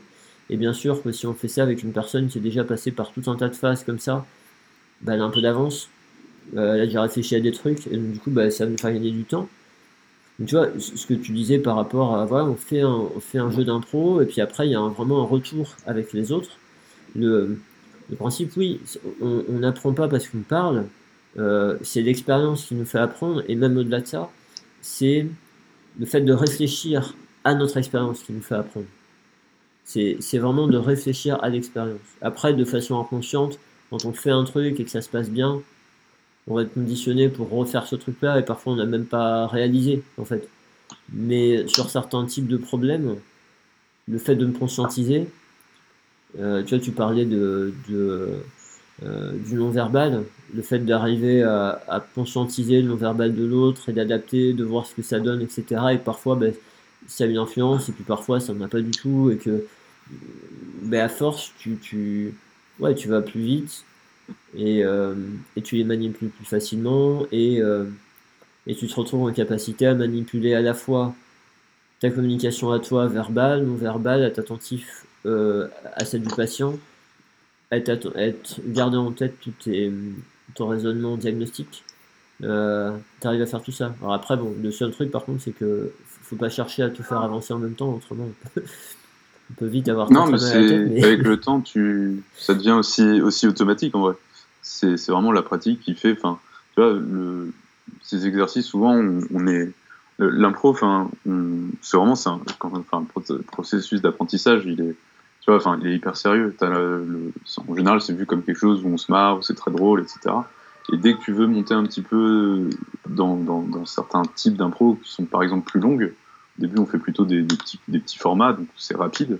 Et du coup, tu vas aller à l'essentiel, tu vas aller euh, parfois un peu à la punchline, de, ce genre de choses. Et après, bah, tu vas essayer de migrer vers des choses plus longues, vers des, vers des formats un peu des formats vachement plus longs qui vont durer parfois bah, à partir d'une seule, d'un seul indice du public. Enfin, tu vas durer une heure, une heure dix. Donc développer une histoire. Enfin, le dernier qu'on a fait là avant le confinement, c'était, euh, on avait le lieu de départ, c'était un ascenseur, il y avait un personnage qui avait un dé à coudre dans la poche. À partir de là, bah, fallait qu'on tienne une heure. Et, enfin, on part de, vraiment peu de choses et voilà, faut dérouler. Et, mais le, processus d'apprentissage, au final, bah ouais, il y a, vraiment ce côté, bah, chaque, chaque séance, les, comédiens qui nous faisaient les cours, enfin, ceux avec qui j'ai travaillé, ils étaient, en tout cas les dernières années, ils étaient, exceptionnels. Tu vois, les cours étaient construits avec vraiment intelligemment, avec on séparait les petites parties de, ce qu'ils voulaient nous faire travailler. Euh, puis après, on, commençait à les rassembler, on finissait, bah, par, du jeu pur et dur, avec ce, retour, ce retour des gens. Et, euh, du coup, bah, quand tu es, dans ces trucs-là, il y a peu de choses auxquelles tu peux te raccrocher. Je disais, tu es sur scène, tu es tout seul, tu rien, tu pas d'objet, tu pas de costume, tu rien, tu dois tout créer bah, avec ta voix, avec tes mots et avec ton corps, en fait, tu t'aperçois très vite que le corps est le plus important de tous. Enfin, tu, c'était, c'est, ça a toujours été, enfin, les meilleurs comédiens que, que je connaisse, enfin, qui m'impressionne le plus, c'est, il y en a un avec qui je travaille d'ailleurs, Jérôme, mais il, il, corporellement, il, faisait tout, quoi. Il disait rien, il faisait tout avec le corps. C'était, il disait un mot de temps en temps, et puis c'était juste le bon mot au moment, et, et euh, c'était, ça devenait génial de jouer avec lui, quoi.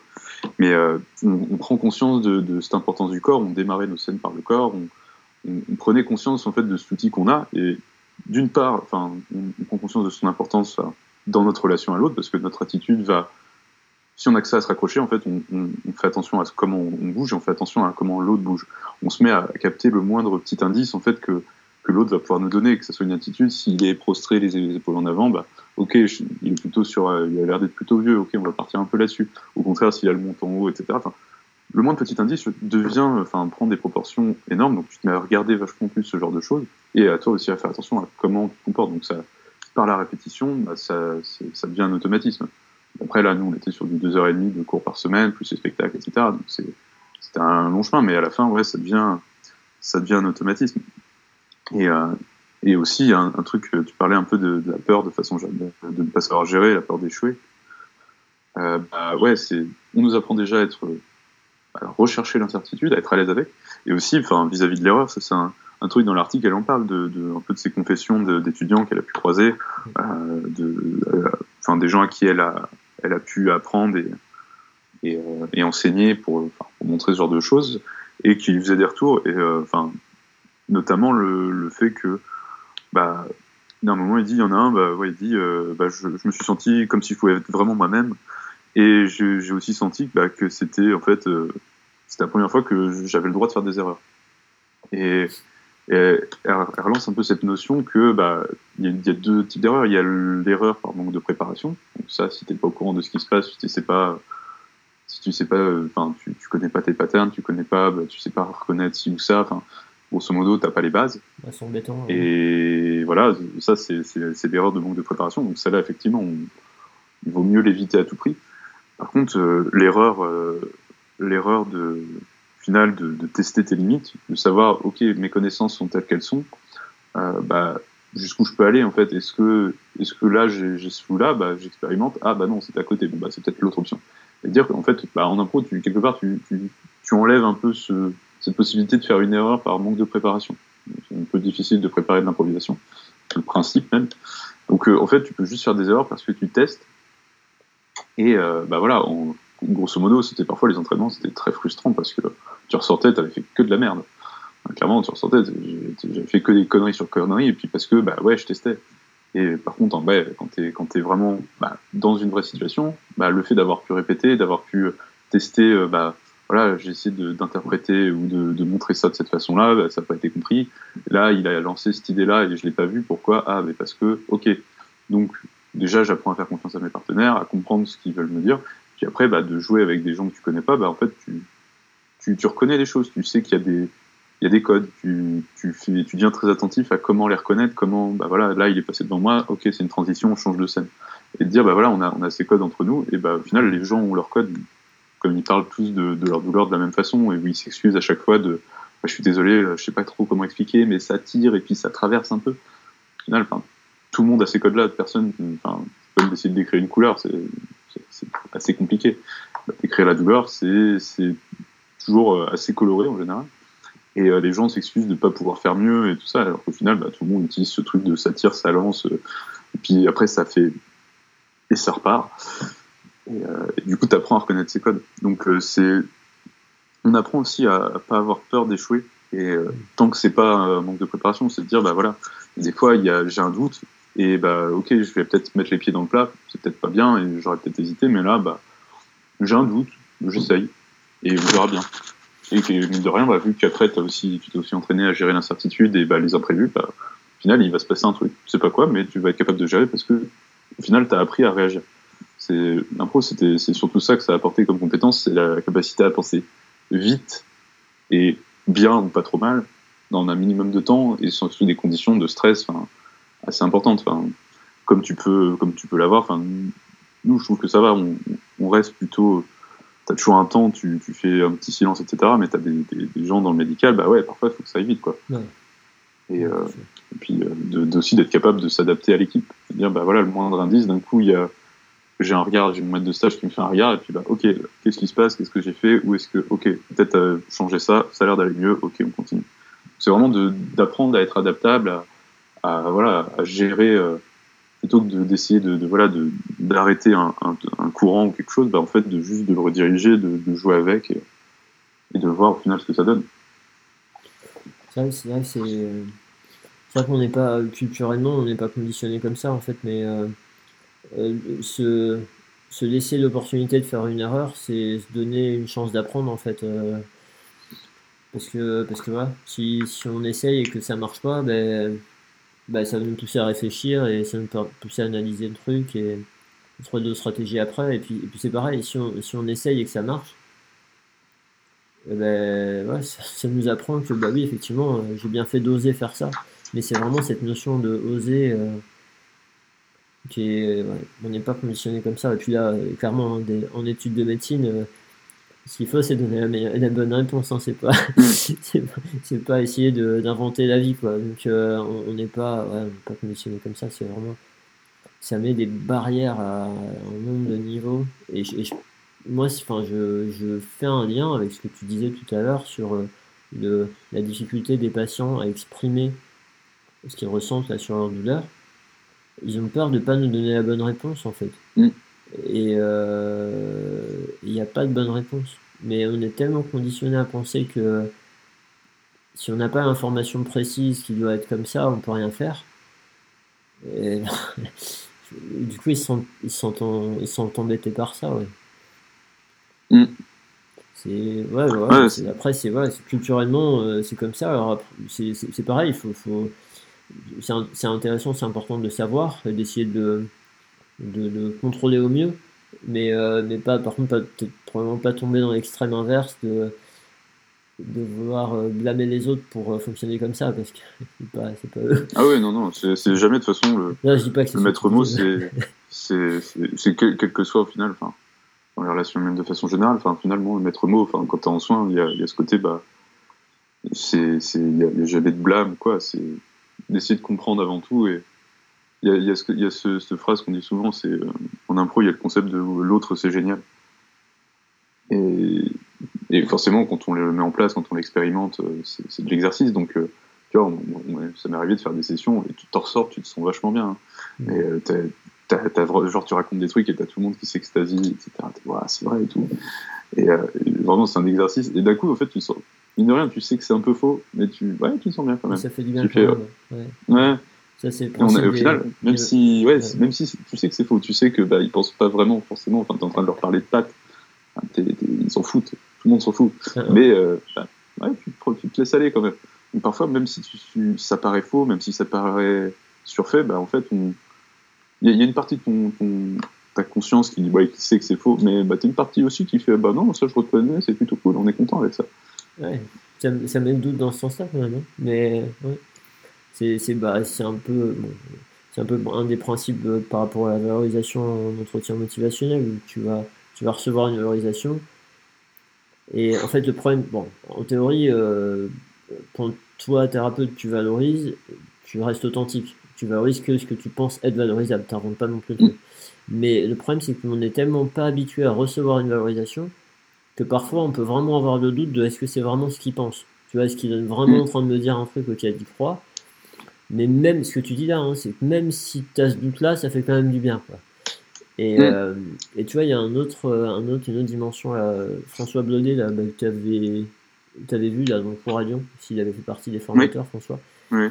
Il y, a, il y a quelques temps, il a fait une formation en hypnose. Et euh, un des trucs, alors j'ai pas retenu que ça, mais un des trucs dont il m'a parlé, c'est que de, de s'amuser à faire un petit exercice au cabinet quand ta patient rentre d'essayer d'identifier un truc qu'il admire chez ce patient-là. Tu vois, dès le début de la consultation, essayer de trouver un truc qu'il admire chez l'autre.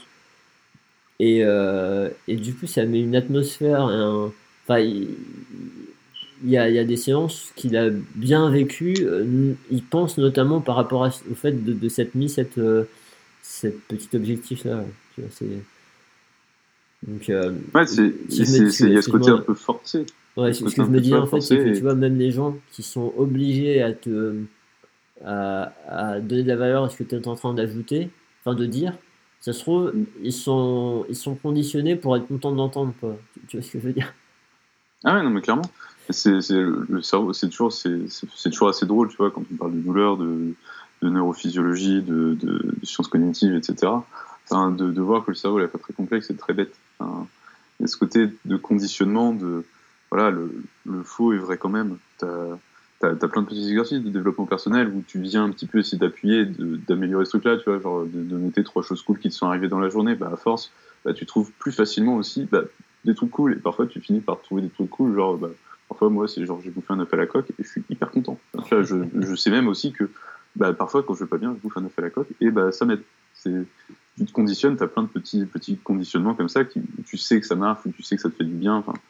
Et, enfin, genre, tu vois, je pense aussi, genre, quand j'arrive pas à dormir, je prends un lait chaud et des princes de lune. Et bah, je sais que ça marche pas du tout. Il y a, ça, enfin, c'est pas spécialement, scientifiquement, il n'y a pas d'une interaction spécialement. On va te dire, oui, le, lait, le lactose, ça peut être un précurseur de la mélatonine, patati. C'est juste que je fais ça depuis que je suis tout petit, et puis, bah, c'est mon conditionnement, et je sais que c'est faux, mais ça marche. il y a avec tous les biais qu'il y a, parce que je le prends aussi quand il est 3 heures du matin. Mais en soi, bah, je continue de penser ça, et du coup, le, enfin, tu, tu, peux créer des, tu peux créer des choses où, tu vois, il y a des choses sur le yoga du rire où euh, bah, au final c'est faux. Tu sais, les départs sont faux, tu, tu, te marres parce que tu te forces à te marrer, et puis en fait tu finis par te marrer parce que l'autre se marre. Et on, est capable de créer, le cerveau est vraiment conditionné, il, est très lié au physique. Tu vois, il y a un truc qu'on fait en théâtre de façon générale, où, les bons comédiens sont capables de le faire quasiment sur, sur, sur commande, mais euh, quand tu joues bien, bah, en fait tu ressens vraiment les choses.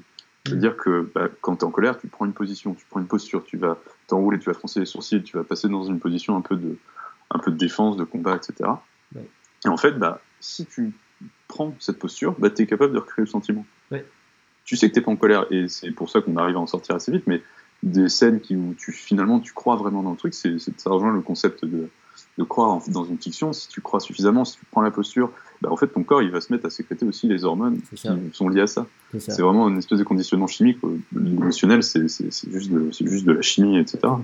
Tu, prends, tu prends cette posture, tu prends ce truc, je suis en colère, et ben en fait ouais tu finis par vraiment être en colère puis après au bout d'un moment tu redescends tu fais ouais, ok c'est bon calme-toi mais euh, c'est faux mais pourtant bah c'est vrai ouais ça c'est ça c'est intéressant tu vois c'est un truc qui euh, ça, ça, fait partie des choses moi euh, qui m'ont aidé à comprendre tu vois ce problème de biopsychosocial où en fait on, on sépare le, par exemple le bio du psycho en fait, non, euh, c'est les substances sont produits qui vont, qui vont influencer mm. euh, notre psychologie, etc. Enfin voilà, c'est tout. Et même notre comportement social. Et, donc, tout ça, tu peux. si tu as affaire à des gens qui connaissent suffisamment bien le sujet, ils vont dire ouais, il se passe ça, tu sécrètes ça, ça influence tel truc dans ton corps, et il se passe ça, c'est pas c'est pas abstrait, on peut arriver à quelque mm. chose de concret en fait dans tous ces trucs-là. Et tu vois, un des, un des trucs moi, que je connais par rapport à ça, je me rappelle plus du tout où je le sors, mais, mais cette histoire de si tu te mets dans la position genre Wonder Woman, mm tu sais, bien droit avec mm. les mains comme ça. les mains sur les hanches. Et... Voilà, ben ça, c'est euh, le truc qui va te conditionner pour. Euh, genre, euh, je m'impose, je suis solide, je suis costaud, etc. Et je me suis amusé, moi, à faire ça.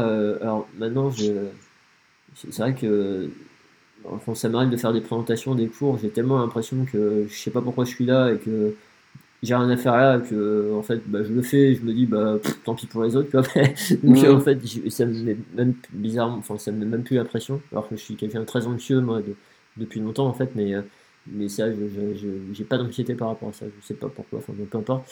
Mais je sais que les premières fois j'ai dû faire des, des présentations euh, en conférence ou autre, euh, je sais que ça m'est arrivé de m'amuser à faire ça, mm. de coder comme ça pendant quelques minutes, tu vois et après, tu y vas. Et, euh, et j'avais, je sais plus où j'ai vu ça, hein, mais c'était vraiment des gens qui avaient fait des études là-dessus où ils, ils, euh, ils, demandaient aux gens de se mettre dans une position donnée avant de démarrer un entretien et, euh, et un entretien d'embauche, tu vois. Mm.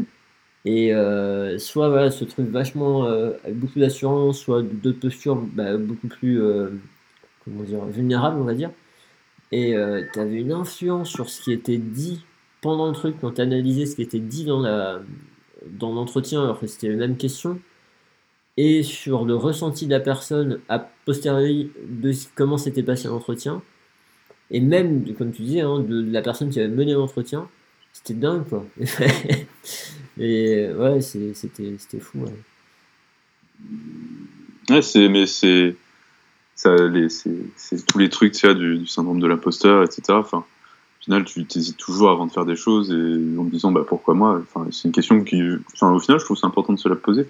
Mais ouais, tu peux. Euh, enfin, mine de rien, tout le monde ressent ça en fait, plus ou moins au degré et, le laisse plus ou moins transparaître. Et du coup, ouais, ce, au final, c'est de tricher un petit peu avec soi-même. On est capable de, bah, voilà, de, de, de, donner une impression aux gens et surtout, ouais, c'est ça, d'en prendre conscience. Enfin, L'importance du truc. Tu, tu, sais aussi après, euh, je sais que je le fais peut-être un peu inconsciemment, mais je sais aussi parfois qu'elle peut surprendre par rapport à quelle personne. À savoir, bah, tu vois, je parlais des statuts tout à l'heure, de statut haut, statut bas, d'avoir, enfin, d'avoir ces moments où je sens, bah, tu vois, d'avoir un cadre en face de moi, quelqu'un qui est un peu dynamique, un peu genre, qui arrive, paf, paf, boum, boum. Tu sais que, bah, immédiatement, si t'es un peu le moindre, moindre côté un peu hésitant, tout de suite, il va, il, y a moyen, en tout cas, une probabilité qu'il puisse avoir une image, ok, il est jeune, il sait pas quoi faire, etc. Et euh, ça m'est, enfin, ça m'est arrivé, je crois, une fois de récupérer un patient qui s'était mal passé avec un collègue. Et euh, bah, juste, ça arrive. Hein, on a tous des patients avec qui ça se passe pas bien. Hein. Mais euh, du coup, et puis il m'avait prévenu en disant bon, il est un peu, voilà, il est un peu caractériel et machin. Et puis bah, dès qu'il est arrivé, je me souviens que j'avais pris ce, ce, truc de vraiment euh, les épaules en avant. Bon, il faisait 1m90, donc je suis, je suis, un, je suis 1m20, quoi, je suis 1m70. Donc euh, j'étais directement, j'étais arrivé, j'avais, j'avais fait, j'avais baissé ma voix, j'avais j'avais augmenté mon, mon, volume et puis c'était bon, voilà, très directif sur le début, sur machin, et puis et limite, tu vois, j'avais eu ce côté un peu, euh, un peu plus permissif par la suite, après avoir un peu euh, créé l'alliance.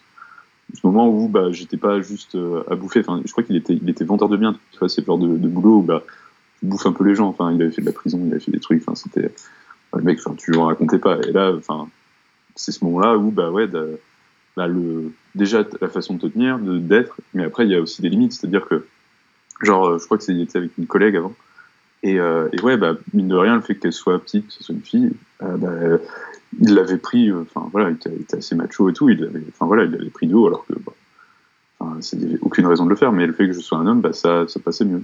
Et, ce qui est complètement idiot, mais parfois, bah, il y a des, voilà, le, parfois c'est physique, il y a des, gens à qui je reviens pas, et, du coup, bah, c'est mieux, mieux avec d'autres, quoi. Donc, euh, on peut influer, ça aussi ses limites, quoi. On peut influer euh, un petit peu sur, euh, sur déjà sur comment on va présenter, sur comment la personne en face va réagir. Après, bah voilà, c'est pas, c'est pas la panacée non plus. On a toujours des limites, et puis, bah, faut pas tomber dans l'excès justement inverse de, toujours trop s'adapter et de plus être naturel. il y a, il y a Flavio qui avait reposté là un truc, j'ai vu il y a pas longtemps, enfin sur on a les patients qu'on mérite, etc. Grosso modo. que les patients ont tendance à, à ressembler à leur thérapeute, mais finalement, on s'accorde plus ou moins selon qui on est, comment on se présente, et il ne faut pas non plus gommer entièrement, entièrement les choses. Quoi. Bah non, non, faut, faut rester authentique. Ah, mais, bah, puis à partir du moment où on a le recul de. Bah, sûr, pareil, hein, d'arriver à, à, bah, se rendre compte que ça va pas, y penser, peut-être de, de, comprendre les raisons pour lesquelles ça va pas, bah, on peut passer la main, et puis, et puis voilà. Et puis qu'on n'est pas. Euh, on parlait du syndrome de l'imposteur tout à l'heure, mais là on peut être dans le syndrome du sauveur, quoi. C'est. Euh, mm. J'ai fait tellement de formations, j'ai fait tellement de trucs machin bidule euh, que il y a que moi qui peux le sauver, tu vois parce que je sais pas que euh, ceux qui bossent à côté de moi, vu que je sais pas comment ils bossent, je me dis qu'ils doivent jamais avoir fait de formation, ils doivent être euh, archaïques et machin, alors qu'en fait on sait rien. Et, du coup de se dire euh, si moi je le sauve pas, personne ne sauvera. Et de se mettre dans des trucs où effectivement on n'avance pas quoi. Mais c'est c'est une problématique, je reviens à cette histoire de positionnement, de posture, c'est une problématique qui ressort à fond dans les, pendant, les, cours, hein, pendant les formations. Cette notion de, posture où on est. Euh, souvent, l'exemple qu'on prend, euh, c'est pareil, c'est François qui amène ça. Moi, j'ai récupéré par rapport à ce qu'il a dit, j'ai pas lu là-dessus, mais euh, par, en, analyse transactionnelle, il parle de relation adulte à enfant, enfin, parent à enfant, ou enfant à parent, ou adulte à adulte. Et cette, cette histoire de bah, une personne très directive qui va vouloir prendre le rôle du parent, on peut se retrouver nous, régulièrement à, prendre le rôle de l'enfant, à, faire ce que le patient nous demande en fait, même si on n'a mm. pas envie, même si on pense que c'est pas mieux, etc. Et clairement, enfin, il y a peu de gens qui se sentent à l'aise avec ça. Enfin, à la fin de la journée, on a l'impression de se trahir et de et puis après prendre le rôle inverse, on se dit bah là on on suit un truc, etc. Et et il y a des patients, ce que tu disais tout à l'heure, il y a des patients qui ont besoin de ça à un moment donné euh, pour pouvoir démarrer, parce qu'ils ont tellement mm. pas conscience qu'ils ont besoin d'avoir des choses un peu claires, un peu directives, etc. Mais, le, mais d'être conscient que le piège de, de rester là-dedans, c'est qu'à un moment donné, ben, l'autre restera un enfant et qu'on ne pourra jamais l'autonomiser, en fait. Il aura toujours mm. besoin de nous. Le jour où on n'est plus là, il est, enfin, il est perdu, quoi. Enfin, je veux dire, mm. euh, il, il, peut plus rien. Donc, euh, d'aller vers l'adulte à adulte, et, et, voilà, tu vois, de repérer une personne qui est dans cette posture où il veut imposer les choses, bah, soit de se dire ok, euh, je vais prendre un rôle différent, mais je sais que je veux pas y rester. Soit de se dire bah oui, je vais, je vais prendre, moi je vais me mettre au même niveau que lui parce que je veux, je veux qu'on soit d'adulte à adulte et qu'il n'y a pas de raison qu'il prenne le dessus, etc. Parce que, mm. Parce que ça va pas être favorable pour lui. Enfin, au final, c'est ça quand même l'histoire. Ça, ça va pas être favorable pour lui. donc effectivement, une fois qu'on a dit ça, bah, ok c'est cool, mais comment on fait? Et là, bah, tu as proposé des, des idées, des stratégies. Et le fait d'avoir euh, cette expérience en improvisation, ça t'a donné des repères par rapport à ça. De, de devoir, toi, être attentif à, ce que l'autre envoie par son corps, à tout un tas de détails, et de savoir que ça va être lié à ce que l'histoire va partir comme ci, comme ça, son comportement il va plutôt partir comme ci, comme ça, ben, ça te permet de, de le repérer plus facilement chez l'autre et de le reproduire plus facilement pour toi, parce que c'est pareil, il faut que tu donnes cet indice-là à la personne qui fait l'impro avec toi bah, tu développes une compétence en fait, et, euh, ça te permet de mieux gérer cette, cette problématique de, de, posture dans la séance, euh, qui est vraiment un thème. Euh, tu as de la pratique réflexive dans ce que je dis en ce moment. effectivement, il y a l'histoire de mieux gérer l'incertitude, la complexité, machin, et il y a vraiment des gens qui arrivent à. qui rapportent le fait que ça les aide à s'émanciper de tout un tas de trucs en fait. Mm. Et c'est Ouais, c'est vraiment, c'est vraiment un manque qu'on a. Nous, on est vraiment en difficulté par rapport à ça. Je m'inclus dedans. Hein. ouais, mais hein. on est tous plus ou moins, ça dépend des jours aussi, ça dépend des humeurs, ça dépend parfois où on chope pas le truc. Mais cette notion de statut, en fait, déjà de l'expérimenter, d'en prendre conscience, enfin, tu vois, c'est toujours des ressorts un peu comiques, enfin aussi, euh, tu vois, qui sont utilisés, par exemple, les inversions de statut, de dire, euh, euh, par exemple, là dans l'article, elle commence par ça, elle parle de statut, elle parle de, imaginons, un père inquiet qui, qui, attend, grosso modo, qui attend son fils. Euh, il est tard, euh, l'ado est sorti, euh, il n'est pas rentré. Enfin voilà, le père attend et puis le gamin rentre. Donc de façon un peu logique, on s'attend à ce que bon, bah, le gamin il se prenne, il se prenne une rousse, etc. Et là en fait, ils partent sur une scène où justement il y a cette inversion de statut. Au final, il y a les prémices, mais le, père a un statut bas et le, gamin a un statut haut. Au final, le, gamin rentre, et en fait, c'est lui, lui le chef. Donc, il rentre, il va se faire sa, tartine, et puis le père, il a, bah, t'étais où, machin? Oh, bah, je t'ai sorti et tout, mais pourquoi t'es pas couché? Et tu vois, d'avoir ce côté, bah, voilà, l'inversion de ce à quoi on s'attend, on le retrouve sur, euh, bah, t'imagines un, valet et son maître, et ben, en fait, c'est le valet qui commande, et le maître qui est tout hésitant. Et tu vois, il bah, y a, effectivement, il y a plein de moments où nous, on travaille dessus en, impro, où on, bosse sur le statut, ce qui est attendu d'avoir le, soldat qui est, avec son capitaine et, le soldat qui se met à gueuler sur son supérieur pour en lui disant Donnez-moi des ordres, chef Je veux récupérer la trine, chef Et euh, Oui, oui, ok, pas de Oui, attendez, je sais pas. Enfin, D'avoir ce, moment où, et pendant les entraînements, du coup, on va, on va jouer avec les statuts, on va en prendre de base et on va aussi s'amuser à les inverser progressivement. À venir jouer avec, à dire Bon, bah voilà, euh, petit à petit, vous allez essayer de faire une transition, d'avoir quelque chose qui fait que soit ça s'inverse brutalement, soit progressivement. Et ça nous, ça, ça apprend, on apprend à, identifier les statuts. Parfois, on s'amuse juste à choisir des statuts euh, dans notre tête en disant, on choisit un chiffre entre 1 et 10. À 1, on est statut bas. À 10, on est statut haut. Et donc, euh, voilà, bah, de temps en temps, tu as un statut 1, un statut 10 qui jouent ensemble. Parfois, c'est deux statuts 10. En général, ça donne des trucs assez, assez, énervés, assez colorés, ça donne une couleur à la scène. Quand tu as deux statuts 1, ça devient, ça devient compliqué. mais, euh, mais ouais, je me souviens, l'exercice, il fallait s'asseoir sur une chaise. Et, euh, et, quand t'as deux statues 10, c'était vraiment, ça finissait limite par se taper dessus. Et deux statues 1, ça restait en fond de scène et personne bougeait et tout. Et, euh, et petit à petit, bah, il y a toujours un qui finit par prendre le dessus. Et, voilà, et d'être capable de repérer un peu bah, quand est-ce que.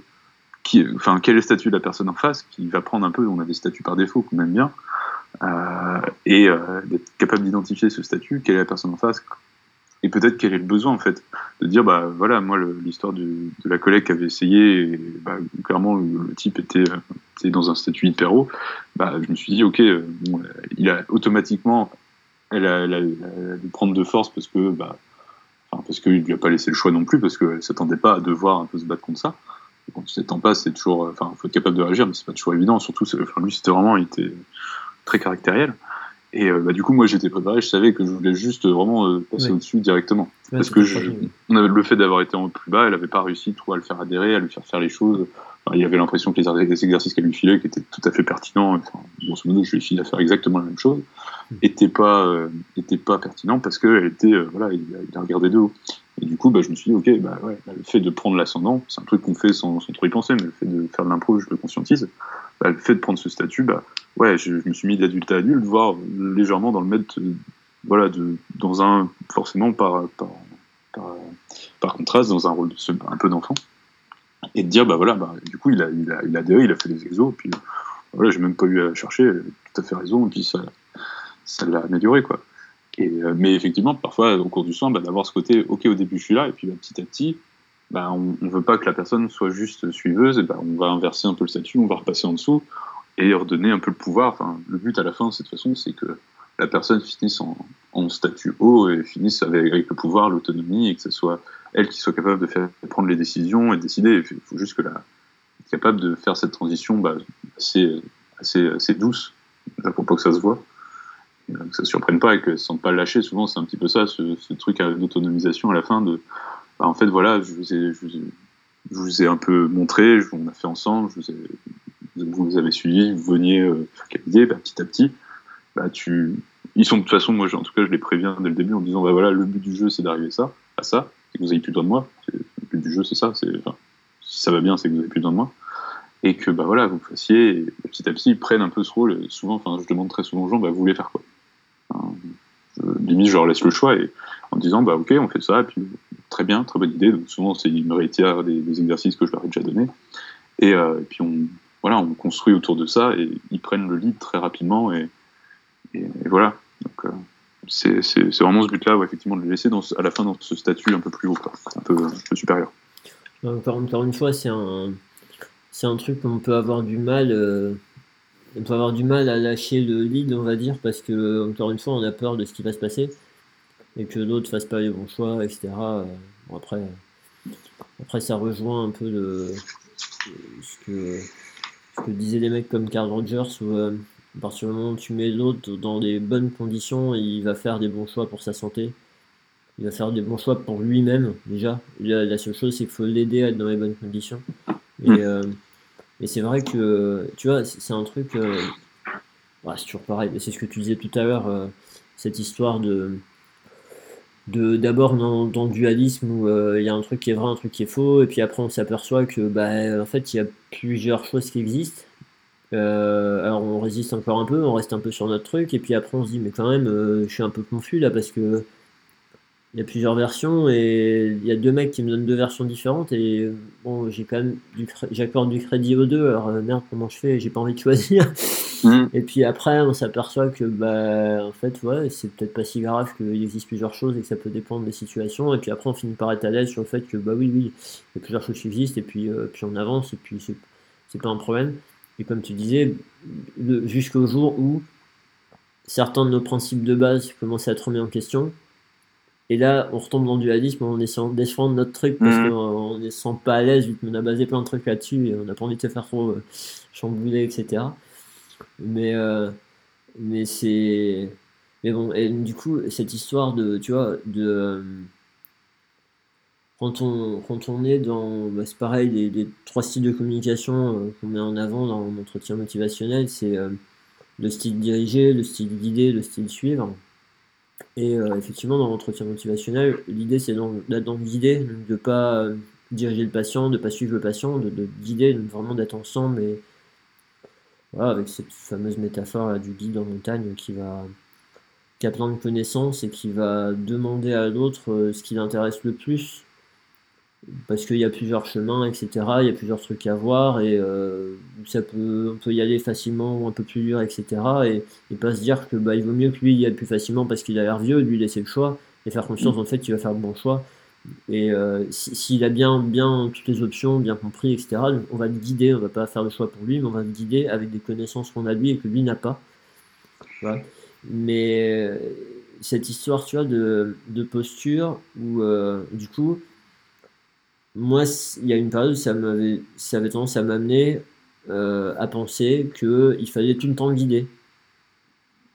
Et euh, comme le fait de, bah, on revient à cette histoire de débat de thérapie manuelle, euh, enfin, mettre les mains, pas mettre les mains. Hands on, hands off. Voilà, où à un moment donné, c'est, euh, bah ouais, non, je comprends l'importance de les autonomiser, donc je veux pas mettre les mains, puisque je veux les autonomiser, je veux pas prendre le risque qu'en mettant les mains, je les autonomise pas.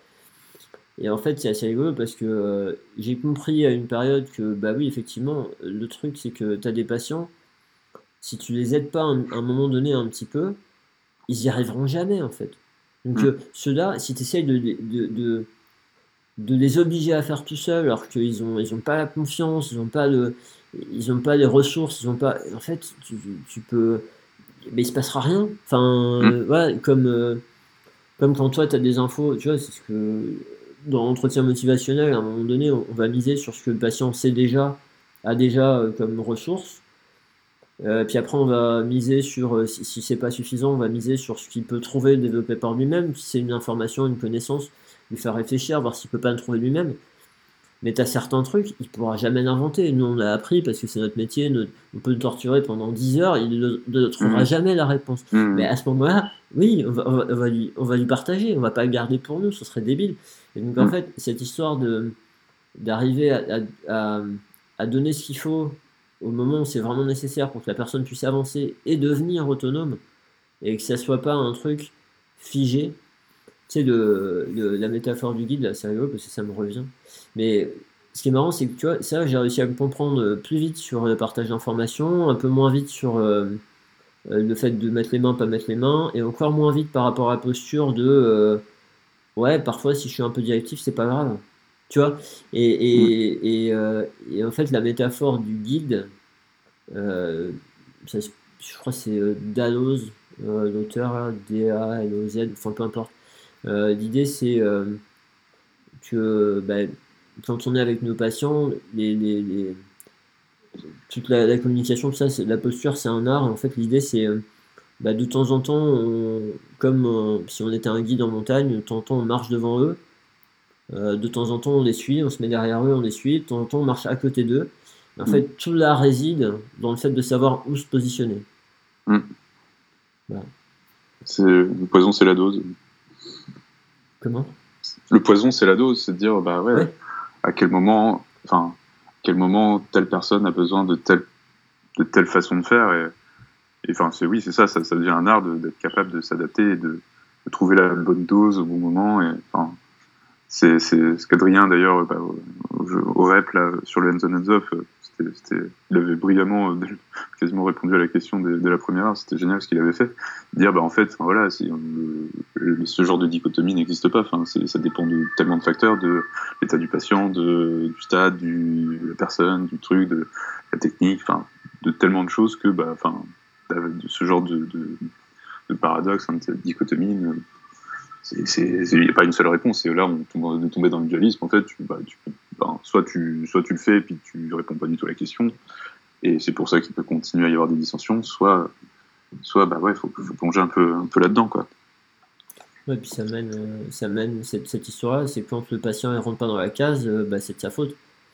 Hmm. Enfin, ça mène à, ouais, ça mène à ça en fait. Ça mène à accuser l'autre, ça mène à, à, lui dire, bah oui, mais de toute façon, euh, tant, que tu pas perdu du poids, euh, ton genou, j'y peux rien. Enfin, à rejeter la faute à l'autre, en fait, et à faire culpabiliser les patients, et, à, et puis, bah, et de la chronicité, de tout ce qu'on veut, et le fait que les patients ils perdent confiance dans les, les professionnels de santé, qu'ils aillent chercher autre chose, et qu'ils puissent se faire embrigader dans des choses plus ou moins, soit qui leur coûtent un peu d'argent, mais qui sont pas dangereuses, soit des choses qui euh, soient dangereuses, soit des choses qui leur coûtent énormément d'argent et qui deviennent dangereuses, euh, voire des dérives sectaires, etc. Enfin, mm. ouais. ça, peut, ça, peut, aller assez loin, hein, clairement. Ouais. Mais euh, ouais. Après, il y avait, y avait d'autres points là qui est développé dans l'article qui étaient justement, donc il parlait de la communication forcément, donc déjà de comment se sentaient les gens, de, les étudiants, enfin ça, ça les avait aidés en termes de, de stress, d'anxiété, d'être capable aussi, de, de, donner les réponses parfois qu'ils connaissaient au final, mais juste la, situation de stress faisait que bah hop ça chantait un petit peu tout. Donc bah ouais de, de, de, comment de s'exposer à ce genre de situation permet de de, de faire d'être capable en fait de les supporter de, de, gérer ça plus facilement dans la vie quotidienne.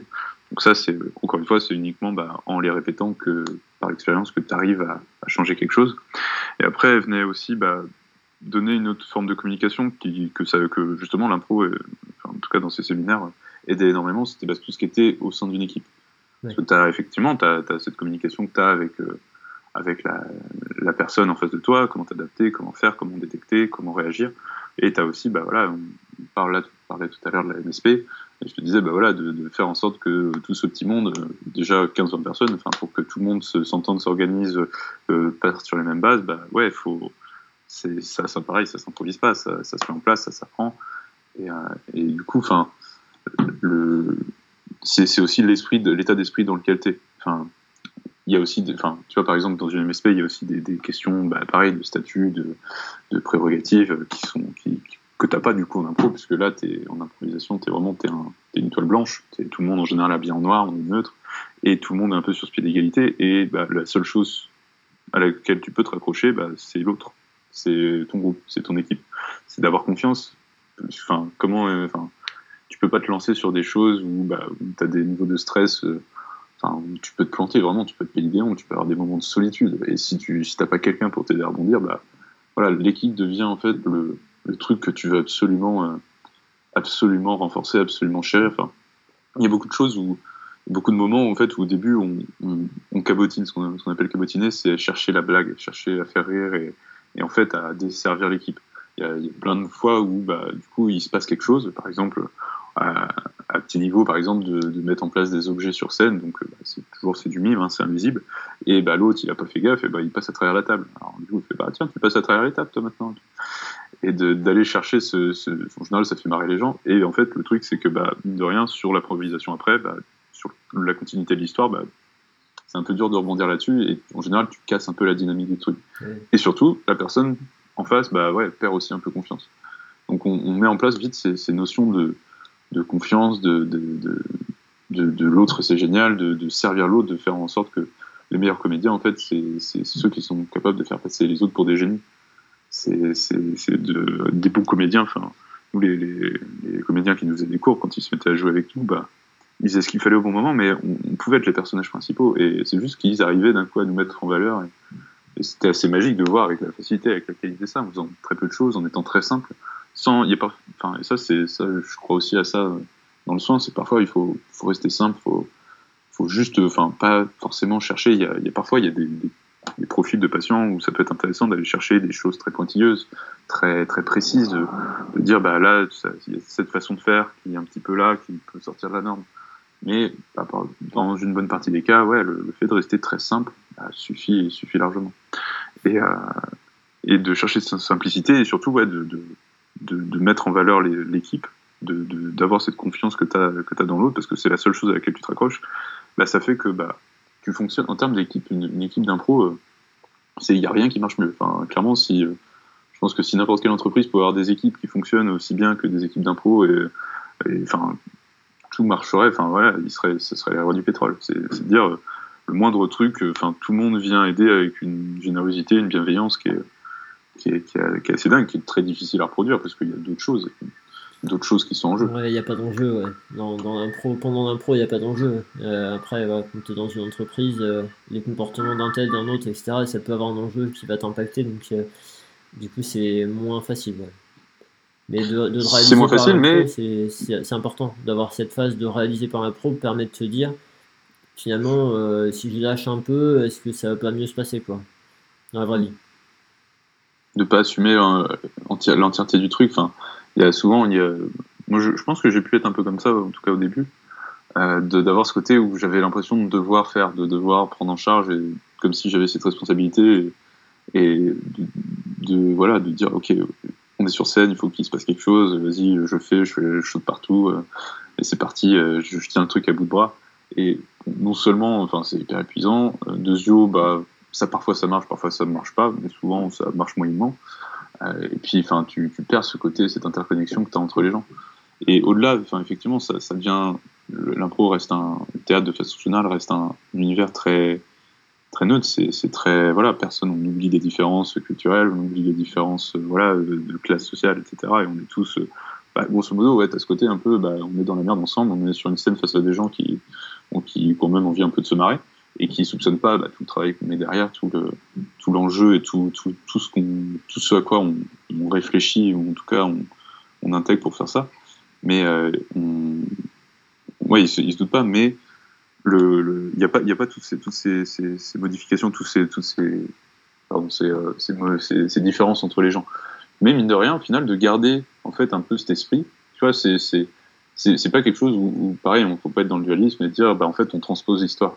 On, on transpose d'un lieu où, en fait, tout est, tout est, tout est neutre et on oublie les différences. Ah, bah, en fait, on va pas faire ça aussi alors que t'es moins de plus deux ou que on n'a pas le même rôle, etc. C'est de dire, bah, en fait, si, as, si tu sais aussi que, que, que, que l'environnement dans lequel tu évolues, bah, tout le monde a quand même un peu cette idée que bah, l'équipe prime que euh, l'équipe est primordiale, elle est importante, et qu'on va agir dans ton bien-être, bah, en fait, tu, te permets aussi certaines choses, tu te permets ta confiance, en fait.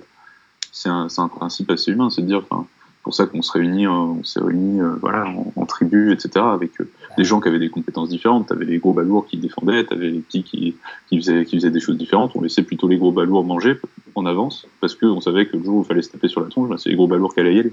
Le jour où les gros balourds, ils y vont pas, bah, effectivement, tu remets un peu en cause bah, l'ordre et les prérogatives de chacun, euh, et t'as plus confiance. Et du coup, bah, toute l'énergie que, que, tu peux avoir à défendre et à gérer des choses, des projets, bah, d'un coup, tu la dissipes dans euh, le fait de, bah, de, de, devoir euh, bah, survivre au sein de ta propre équipe. Et ton attention est divisée, toute ton énergie est divisée. Enfin, ça m'est arrivé de, de, travailler dans des ambiances où on m'avait vendu un truc hyper dynamique, hyper jeune, hyper soudé, machin, et puis je suis arrivé, en fait, ça, ça se crachait dessus à longueur de temps. Enfin, j'ai passé six mois, c'était effarant de voir la, communication qui était pauvre au possible et où on n'avait pas confiance les uns dans les autres. Enfin, c'était, il y avait des espèces de groupes et ça se tirait dans les pattes dans tous les sens au sein d'un cabinet. Et enfin voilà, toute l'énergie qui était dissipée juste à, à dire est-ce que qu'est-ce qui va se passer aujourd'hui, comment est-ce qu'on va faire pour que ça pète pas et en même temps, bah, au bout d'un moment, ça suffit, bah, j'ai pas non plus envie de me laisser faire. C'est c'est voilà, d'apprendre à, interagir aussi en équipe de façon un peu plus saine, en tout cas, et un peu plus, euh, voilà, tu, bosses pour l'autre avant tout. Et si tout le monde le fait à minima, le but c'est pas vraiment de juste de niveler le truc, c'est d'aller dans cette idée-là, en tout cas que ça, ça, vienne un peu dans le tableau, que ça soit comme un, une espèce de filtre, un petit, un petit côté pastel dans, dans la vision d'ensemble. De, ça vient un peu teinter le truc et dire ok, on avance vers ça, et bah, je sais que derrière, on va me pousser, on va me soutenir. Si je fais une erreur, je vais pas non plus être jugé. Si, si j'oublie un truc, on va pouvoir m'aider à me rattraper. Et finalement, c'est comme ça qu'une équipe marche le mieux. C'est parce que toute l'énergie est dirigée vers le but et pas juste à, maintenir cette cohésion.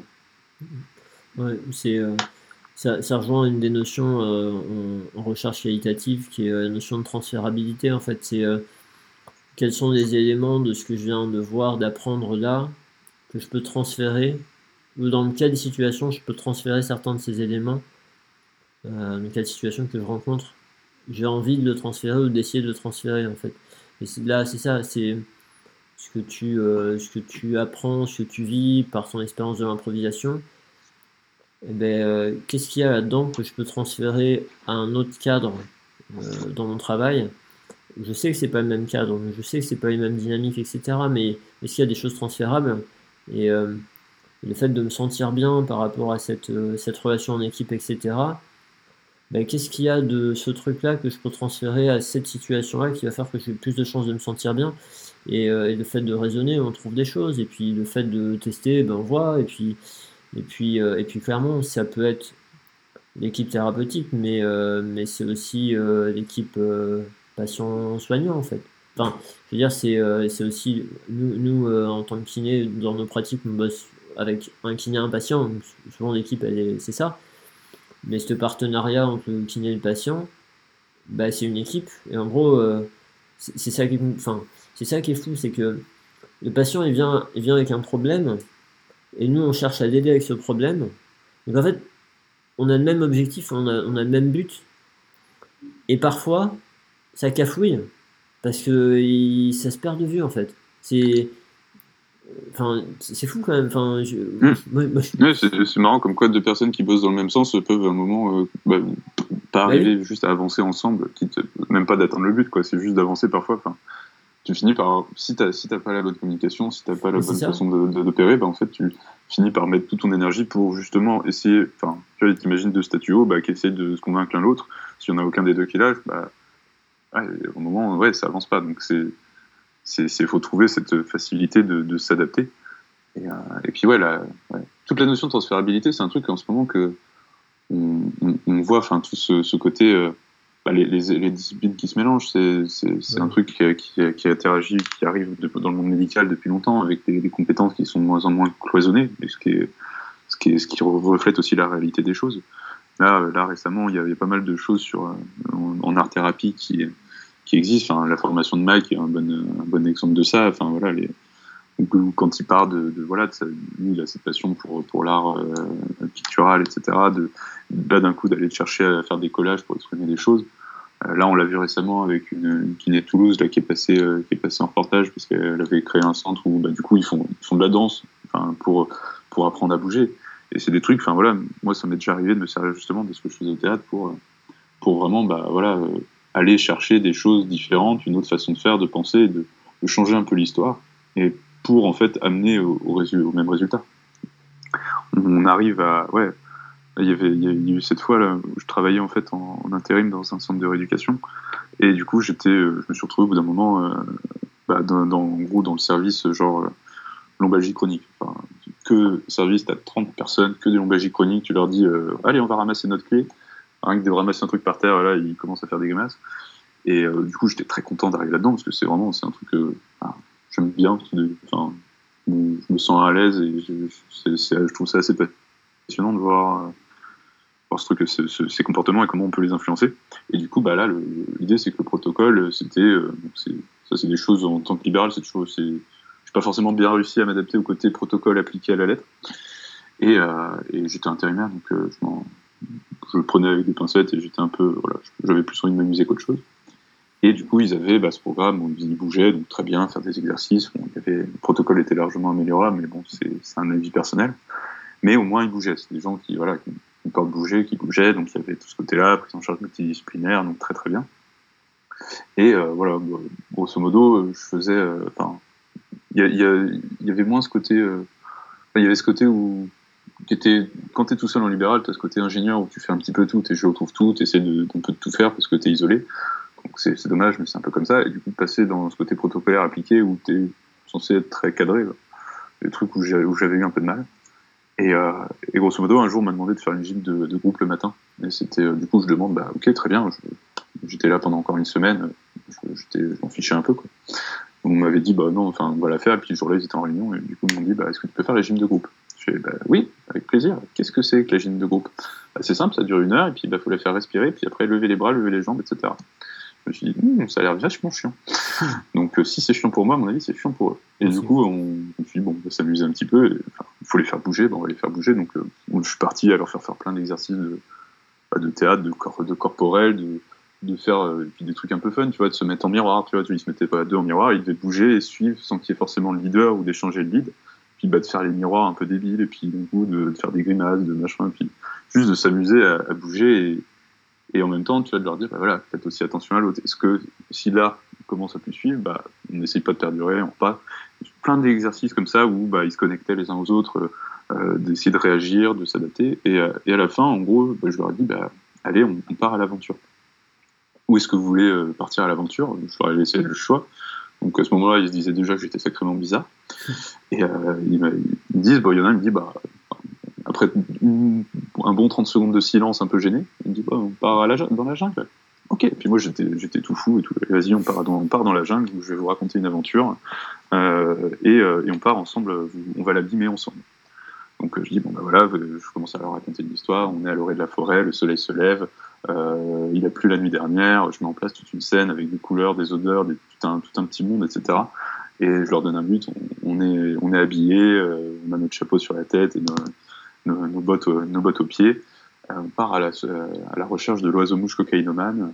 Euh, enfin, je pars vraiment dans un délire et tout. Et je leur dis, bah voilà, on va, on va s'équiper, on va prendre la machette qui est au sol, on la met, on la rentre, et on fait tout un processus comme ça, on s'équipe, puis on va dans la forêt. Puis, au bout de ouais, 10-15 minutes, je me retrouve quand même avec 20 personnes devant moi qui, normalement, sont galères juste à, à pencher la tête pour regarder leurs pieds. Et il y en a un qui est en train de ramper par terre sous un arbre, l'autre qui est en train de sauter par-dessus un tigre, tout imaginaire. Donc ça donne un truc assez. Moi, je m'amusais beaucoup. Et, euh, mais je remarquais même pas, tu vois, le truc. Et, euh, et en sortant, bon, euh, alors moi je vais prendre mon café, je suis tout content, je me suis bien amusé. Et il y, a, y a des patients qui vont voir ma collègue qui dit bah, il prend des trucs, votre collègue? Ouais. et, euh, et, et, par contre, elle les regarde, elle fait mais ouais, ok, ouais, c'était bizarre, mais vous avez mal là? Ah bah non. Ouais. Et puis on en a discuté après, et puis en fait, on a, ouais, on a, on a été chercher un focus différent, on a, on a été intégré en fait bah, une forme d'art euh, différente, enfin quelque chose qui est pas habituel, qu'on ne forçait pas des exercices qu'on apprend habituellement, et bah, on a été chercher un focus différent, une attention différente chez ces gens-là, et qui d'un coup on a, on a rajouté du ludique, du jeu, et, euh, et puis d'un coup ils ont, bah, ils ont chanté un peu certains processus euh, bah, de douleur et tout, et, et c'était, c'était vraiment, c'était, déjà c'était fun, enfin, clairement, il n'y a rien de pire que de s'emmerder, enfin, à partir du moment où on s'emmerde, les gens s'emmerdent, enfin, tu vois, encore une fois, ça transparaît. Si dans ta tête le mantra c'est je m'emmerde, bah, ils le sentent quoi. Donc euh, ouais, c'est, c'est cool d'avoir en ce moment tous ces, tous ces, ces formes d'art un peu qui transparaissent, qui transgressent, de, quelle que soit en fait la pratique, qu'elle soit artistique, même sportive, ça c'est un truc ça se fait depuis un peu plus longtemps, d'avoir des, des gens, bah, ils font de la boxe, bah, ils font faire de la boxe aux gens, enfin, ouais. plein de vidéos sur internet de, de, de, de, de, services de gériatrie où, ça, où ça, ça, met des gants et puis ça tape dans des, dans des sacs. Et ça se fait de plus en plus dans, avec l'art. Et euh, c'est l'art, bah, à partir du moment l'art physique, en général, ouais, il y, y, a ce côté où c'est vraiment très à propos dans pas mal de pathologies. Et, euh, et puis c'est au final pas si difficile à appliquer. Parfois on le fait pas juste parce que bah, ça paraît non, c'est pas la kiné, c'est pas ça, ou c'est pas censé être comme ça. Et au final, bah, en fait, on peut, on tout se permettre. Y a pas, les codes sont faits pour être cassés, on peut, s'amuser, les gens ont envie de se marrer aussi. Enfin, si des fois on s'emmerde, bah, parfois ça peut être cool aussi de, s'amuser à faire des choses, d'oser. Ça, c'est aussi un des principes de l'impro, c'est d'oser, de dire bah, je m'ennuie, bah, change le jeu.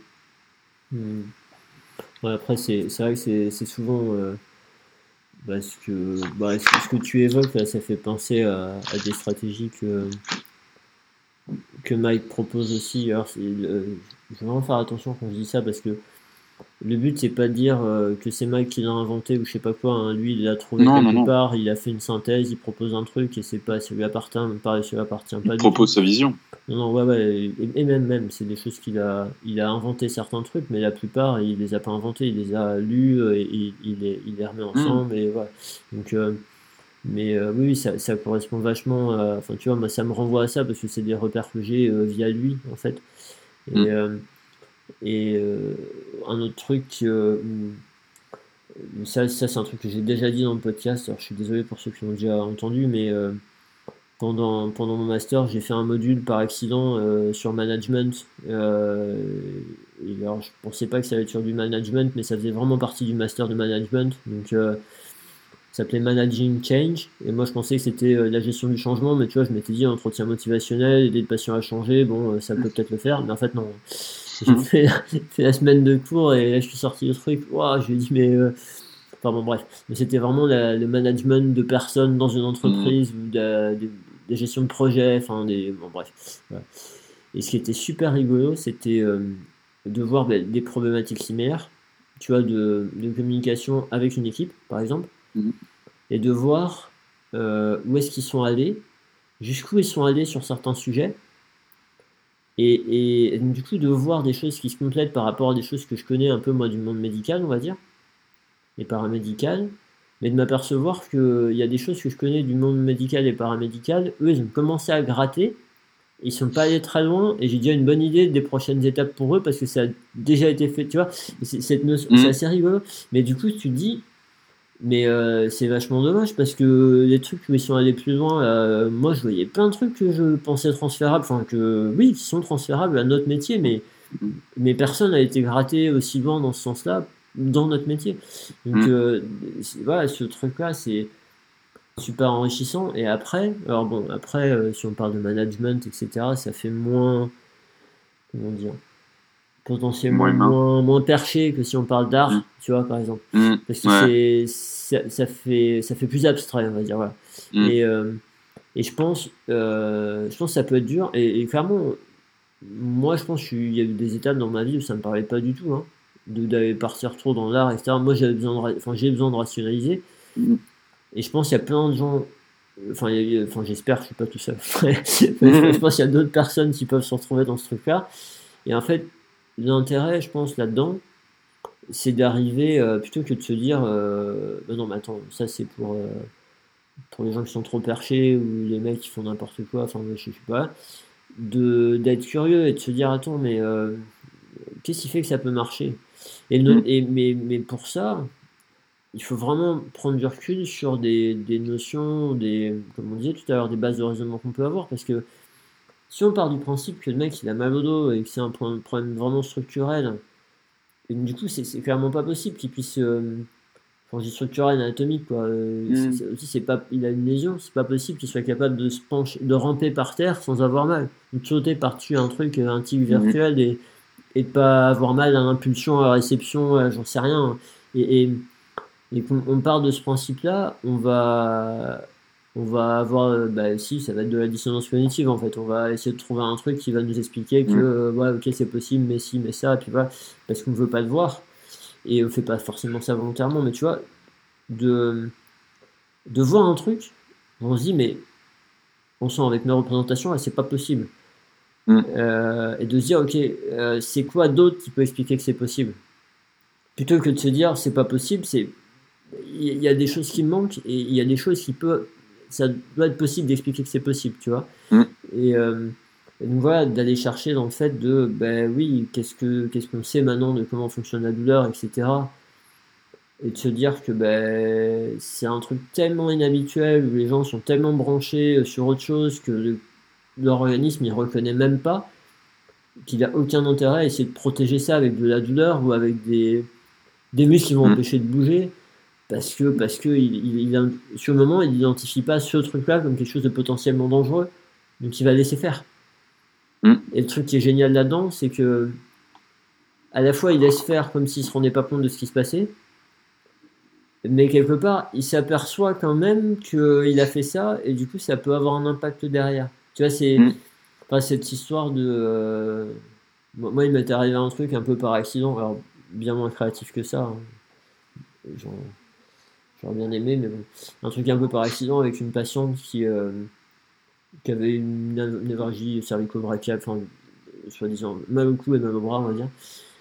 Et avec un blocage de l'extension cervicale, mais euh, si tu veux, ces symptômes, alors c'était bien, enfin, c'était super invalidant, super handicapant, elle pouvait pas bosser, elle dormait pas, enfin, c'était un truc euh, vraiment, c'était pas rigolo pour elle.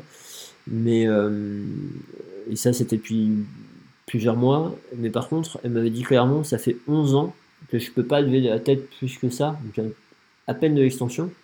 Elle me dit, je le sais. Elle me dit, je le sais parce que quand quelqu'un qui est plus grand que moi veut me faire la bise, c'est la galère tout le temps, depuis 11 ans. Tu vois, donc euh, voilà, c'est. Alors, euh, en temps de Covid, on sait peut-être même plus ce que ça veut dire, mais, mais en fait, à l'époque. Euh, avant, dans le temps d'avant. À l'époque, ouais. et du coup, elle me dit ça, je sais que c'est bloqué, et dans sa tête, c'est mes vertèbres, tu vois. C'est pas possible, ça bouge plus. Mm. Et à un moment donné, je galérais tellement et faire bouger certaines parties de son corps que. Et puis, il a commencé à avoir des douleurs qui se propageaient dans le bas du dos et tout. Je me dis, j'arrive à les faire bouger quelque part, il faut démarrer quelque part. Et je la mets à quatre pattes et je lui demande de faire euh, le fameux euh, dos, euh, dos, creux, dos rond, mais de trucs, honnêtement, ça, en plus de 15 ans de pratique, je crois que j'ai jamais fait faire ça à un patient. Je sais pas pourquoi ça m'est venu à l'idée de faire faire ça à cette patiente-là, j'en sais rien. Et je, lui demande de faire ça, et tu vois, du coup, je m'aperçois que quand elle fait dos creux, elle fait une extension cervicale, mais vraiment mmh. quoi. Ouais. Et là, je me dis, mais euh, vous vous rendez compte que votre cou il plie en arrière et tout Elle me dit, euh, bah, non, non, et là, il plie pas plus. Que... Je dis, bah, je vous promets. Je, vous permettez, je prenne votre téléphone pour filmer, tu vois. Et, euh, et je filme le truc, et je lui montre après, et je lui montre la vidéo. Et, clairement, à, quatre pattes, elle avait une extension cervicale complète, tu vois. Mm. Et, et, le truc qui a été assez fou d'ailleurs, c'est que. Enfin bon, bref. Et, et si tu veux, juste après ça, même juste après l'avoir fait sans l'avoir vu, elle gagnait un peu d'extension cervicale. Donc tu vois, c'est là mm. où je dis ce qui est fou, c'est que le corps, il se rend pas compte de ce qu'il fait, mais il se rend compte de ce qu'il vient de faire, parce que finalement, mm. Il, lâchait un peu du lest, tu vois, il laissait faire un peu plus. Et, euh, et, le truc qui a été complètement dingue, c'est qu'en fait, cette patiente-là, euh, je passais un, enfin, j'arrivais pas à la faire avancer. Et quand je l'ai vue la fois d'après, elle m'a dit le lendemain, j'ai passé la journée, j'ai pas eu du tout mal euh, à mon cou, à mon bras. Quoi. Après, c'est revenu. Mm. Mais tu vois, le fait d'avoir fait ça et de lui avoir montré, d'avoir vu qu'elle. Et, et c'est là, bon, voilà. Donc c'est là où tu dis que c'est vraiment important, enfin, pour revenir à ce que je veux dire, ce que je disais au départ, c'est vraiment important de, de mieux comprendre comment fonctionne la douleur et, et comment notre organisme peut nous empêcher de faire certaines choses et nous prévenir avec de la douleur parce qu'il pense que c'est dangereux et que c'est ça en fait l'histoire parce qu'autrement, tu peux pas expliquer ça, tu vois. Tu peux pas comprendre ça. Et, si ça arrive, tu comprends pas, et puis tu vas pas insister, tu dis c'est un coup de chance, et puis après tu dis attends, c'est dans sa tête, euh, elle fait la comédie, enfin. c'est ce que des gens auraient pu penser avant, quoi. Bien sûr.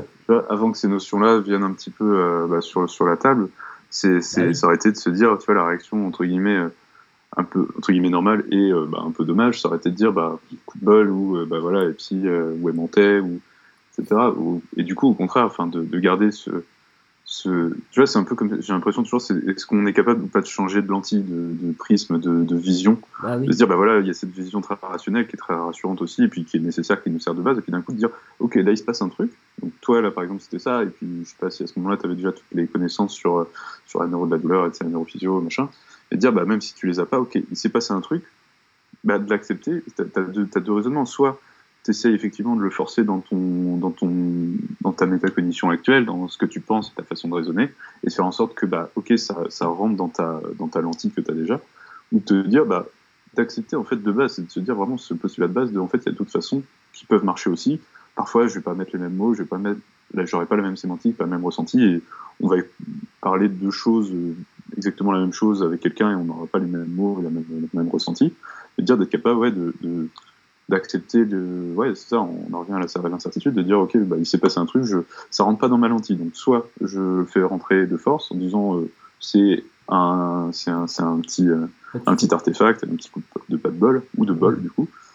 Ou alors bah, effectivement il y a peut-être parfois d'autres façons que je connais pas encore mais je le garde dans un coin et puis parfois tu peux aussi construire ton propre modèle comme ça ne serait-ce que par acceptance des choses que, qui t'arrivent c'est ça. Et c'est là c'est là où la la place de l'expérience professionnelle, l'expertise professionnelle, euh, on la retrouve là.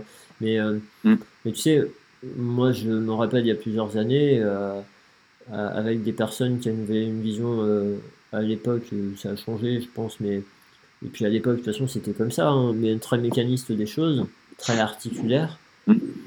où on nous apprenait les, les critères de Waddell, Gordon Waddell, ou je sais, sais plus si on appelle ça critère, mais En fait, l'idée c'était si le patient tu lui fais faire ça et que ça produit pas de douleur ou vu que c'est incohérent avec la théorie anatomique, hmm. c'est ce qui permettait de repérer les patients qui simulaient. Ouais, ok. Alors, alors au fait, si, je, crois que si tu lis vraiment les critères de Waddell, il les avait pas, il n'avait pas expliqué comme ça lui au départ. Hmm. Mais, euh, mais la façon dont ça avait été pris par des personnes qui avaient un, enfin, par, par une personne qui à un moment donné avait un, raisonnement purement mécaniste, euh, et ben c'était si jamais euh, tu vois, je sais pas moi, mais si, euh, si, si tu as un lacet positif et que tu imagines qu'il y a une compression disco-radiculaire et que le patient, quand il est assis au bord de la table et qu'il regarde par terre et que, et que tu lui demandes de poser son pied sur une chaise devant et qu'il le pose, il a pas mal, bah en mm. gros, euh, tu lui fais un. Attends, comment il s'appelle celui-là? Un slump Un slump. J'avais pas le bon en tête. Euh, Tu lui fais un slump et qu'il sent rien, bah en fait, non, il a pas de moufie disco-radiculaire, donc il simule. Ouais. Ouais, il y a incohérence, donc simulation. Oui, tu vois, donc en fait, c'est une façon de rester dans ton schéma, mais ce qu'on disait tout à l'heure, c'est de rejeter la faute à l'autre et de se dire, vu qu'il n'est pas dans le schéma, c'est autre chose et ça ne me concerne pas, et puis, euh, puis au revoir, quoi. Mais, mm. Mais ouais, non, maintenant, et, ce qui est chouette, c'est que depuis, on a des connaissances qui sont, nous sont arrivées, qui nous permettent de comprendre différemment, mais, euh, mais ça n'empêche pas moi, je suis. Enfin, je sais pas. Le, fait de. Le fait de développer des choses par soi-même, j'ai, hmm. je suis peut-être très pessimiste, mais euh, j'ai l'impression d'une façon générale, dans notre métier de kiné, on manque de confiance et qu'on a tendance à vouloir euh, comprendre la vérité d'autres personnes, référents. Tu sais, historiquement, mm. historiquement les gens qui donnaient des formations, c'était des gens qui avaient élaboré des théories assez compliquées. On se disait, putain, lui, il est vachement intelligent, euh, c'est tellement complexe et c'est tellement séduisant que ça doit être vrai. Et donc, du coup, on suit ces gens-là, si tu veux. Et, euh, mm. et, c'est logique, enfin, voilà, c'est, ça s'est fait comme ça et tout. Et puis là, un, jour, on a essayé de vérifier des trucs, on s'est rendu compte que, bah, c'était peut-être bien dit, mais si on vérifie vraiment, en fait, c'est faux. donc, euh, ah merde, comment on fait Ah bah oui, mm. bah, alors, faut faire que avec la science? Ok, donc tout le reste, de la personne trouve par elle-même, ben, ça n'a plus de valeur. Mm. encore une fois, il y a une histoire d'équilibre. Et tu vois, de...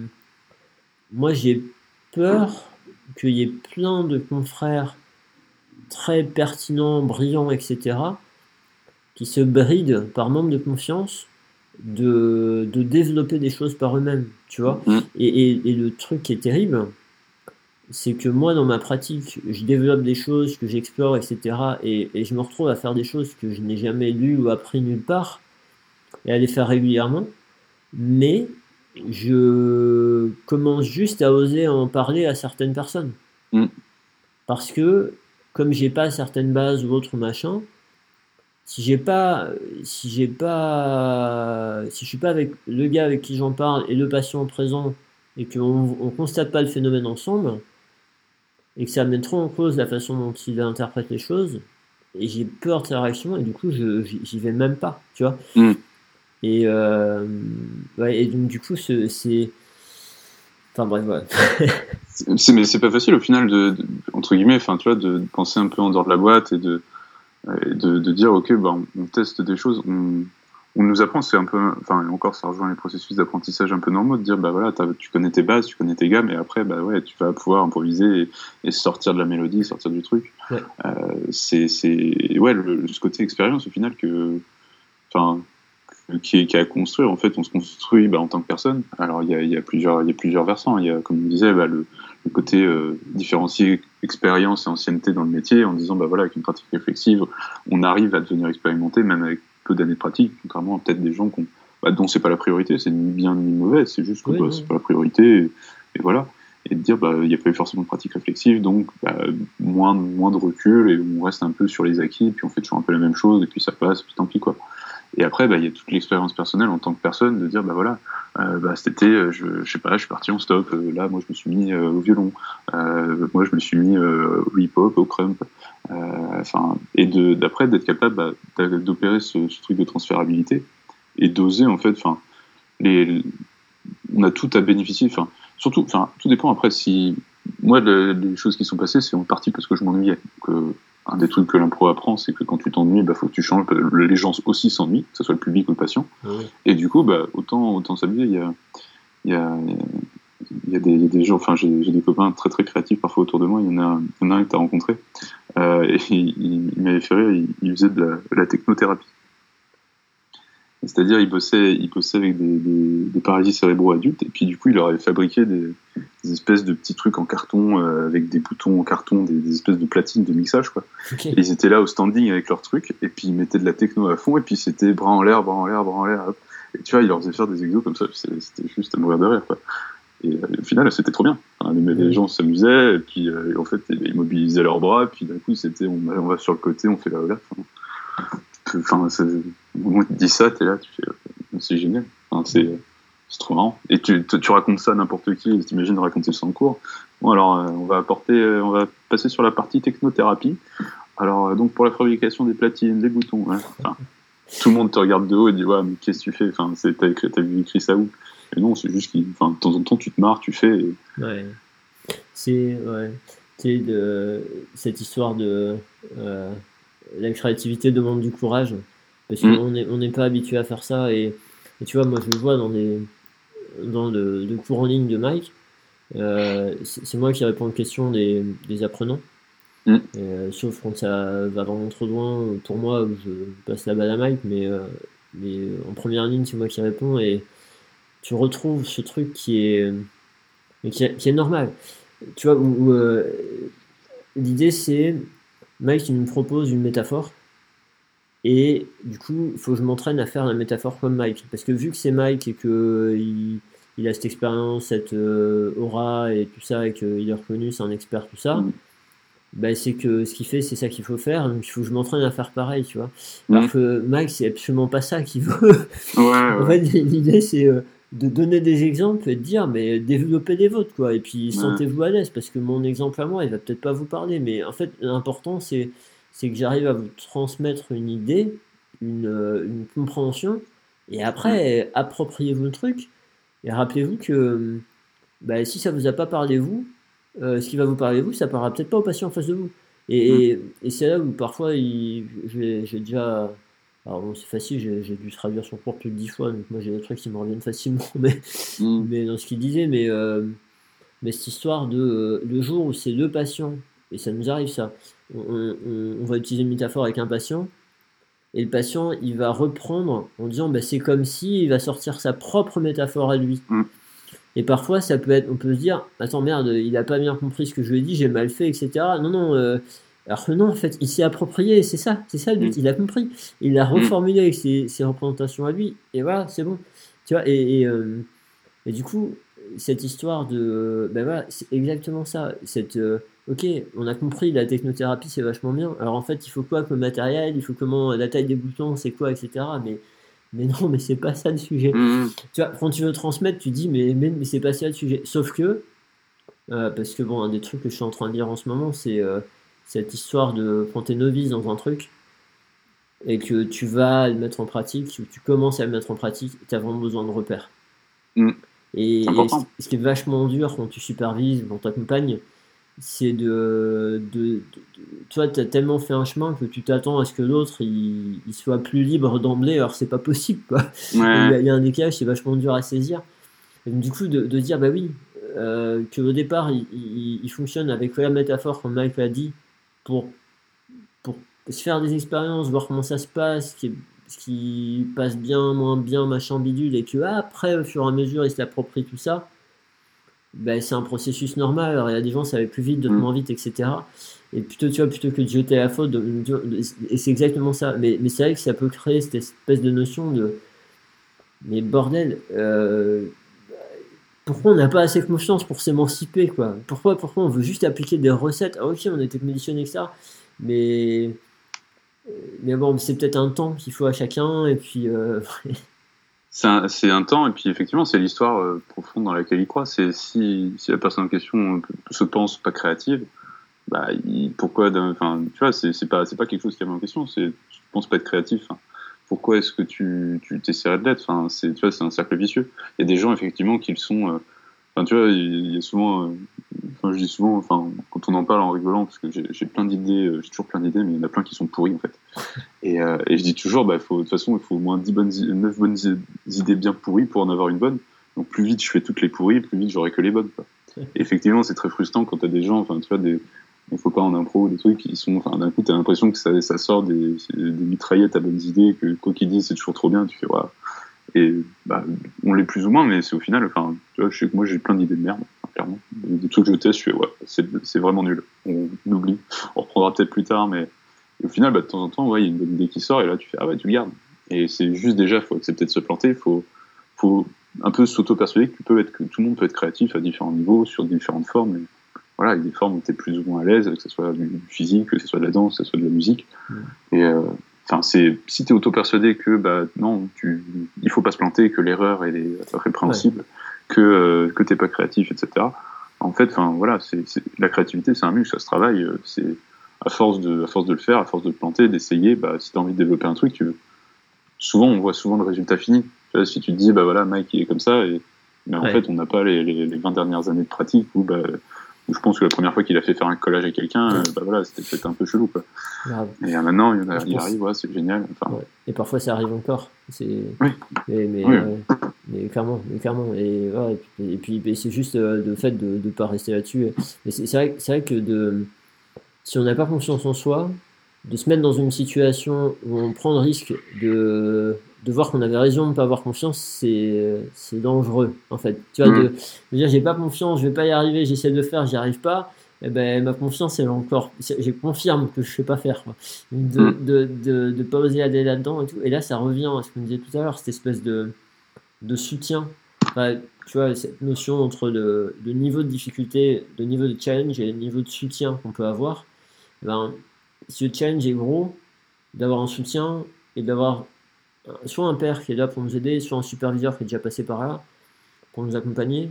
Mm. Euh, ben, c'est ce qui va nous faire oser, tu vois. Et, ça, ça rejoint aussi euh, une grosse réflexion. On, est en train de vraiment avancer là-dessus. Le, cours sur la pratique réflexive, il est, c'est une des raisons, ça. Hein. C'est que les gens, ils, ben, ils prennent confiance, ils aient des repères, ils avancent et qu'ils puissent utiliser au mieux ce qu'ils ont appris.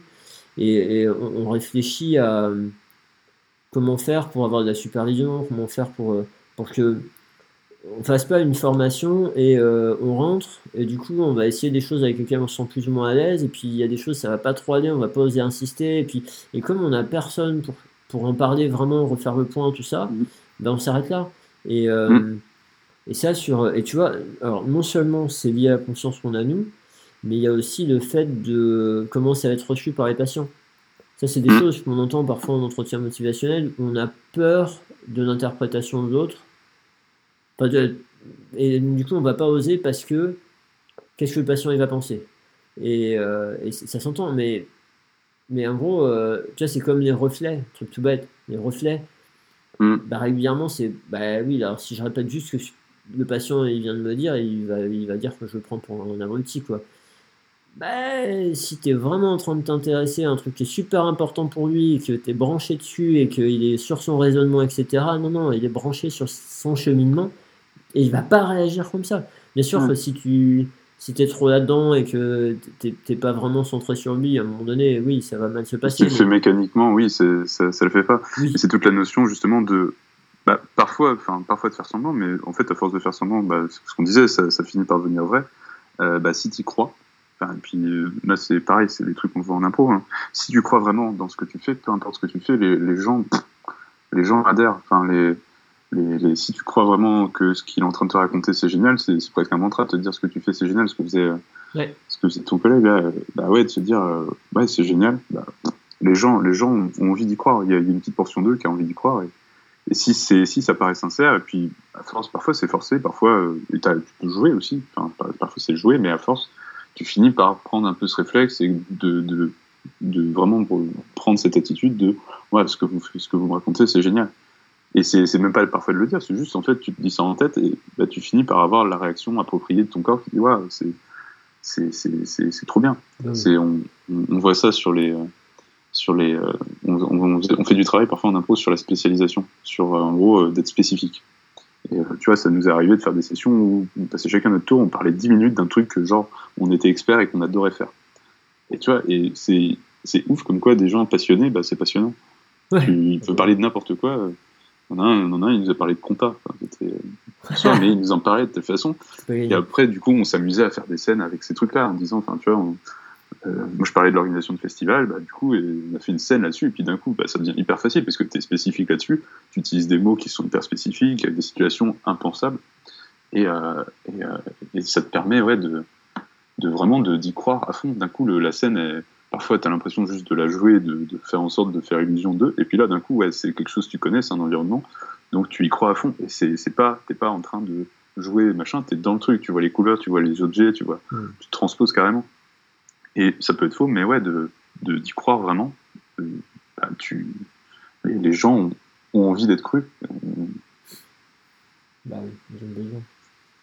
Mais voilà, ouais, c'est effectivement ouais, cette notion de confiance, c'était un peu, tu vois, le, dans l'idée, c'était le message un peu que j'avais en tête euh, quand, quand tu m'as proposé de qu'on échange tous les deux, c'était un peu ça, c'était de dire, bah, moi c'est l'impro, j'ai un peu voilà fait du transfert de d'art de, vers, vers, vers la pratique. Euh, en soi, c'est pas, c'est ça, ça je me suis aperçu que ça avait des des, des résonances avec euh, bah, la communication, qui est un jeu quelque chose d'important pour moi, que j'essaie de transposer, d'améliorer, de, et de et au final par le jeu en plus avec du ludique. Et au final, ça peut être n'importe quelle forme d'art, donc c'est ouais, si, euh, quelle que soit la pratique qu'on a, bah, en fait, on, peut. Il y, a toujours un truc, quand, quand, quelque chose est suffisamment poussé, pensé et, euh, et vraiment poussé à bout, bah, en fait, tout peut devenir génial. Une partie de cache-cache, ça peut être génial.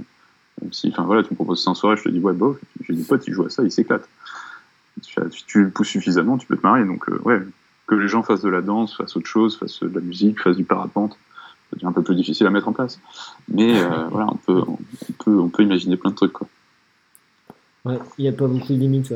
Après, euh, encore une fois, le, enfin, une, des, une des clés, bah bon, je suis conditionné par mes, mes réflexions du moment, mais une des clés, c'est voilà, de se donner l'opportunité de, de vivre, d'expérimenter et de réfléchir à ces trucs et pour mmh. avancer, de.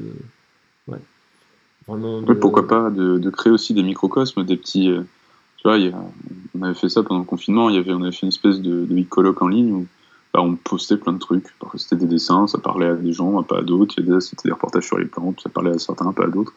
D'avoir ce petit endroit en fait où on savait qu'on pouvait poster, on pouvait expérimenter, et ben ouais, ça, ça, donnait confiance et envie de le faire, même si euh, t'as pas de compétences. On en avait qui étaient hyper compétents en montage, bah, c'était hyper cool ce qu'ils faisaient. Bah, tu disais, bon, bah, je vais pas le faire parce que je suis nul. En fait, bah, tu dis, bah non, vas-y, teste, essaye. Pire, euh, voilà, en vrai, c'est toujours. Euh, marrant de voir quelqu'un essayer.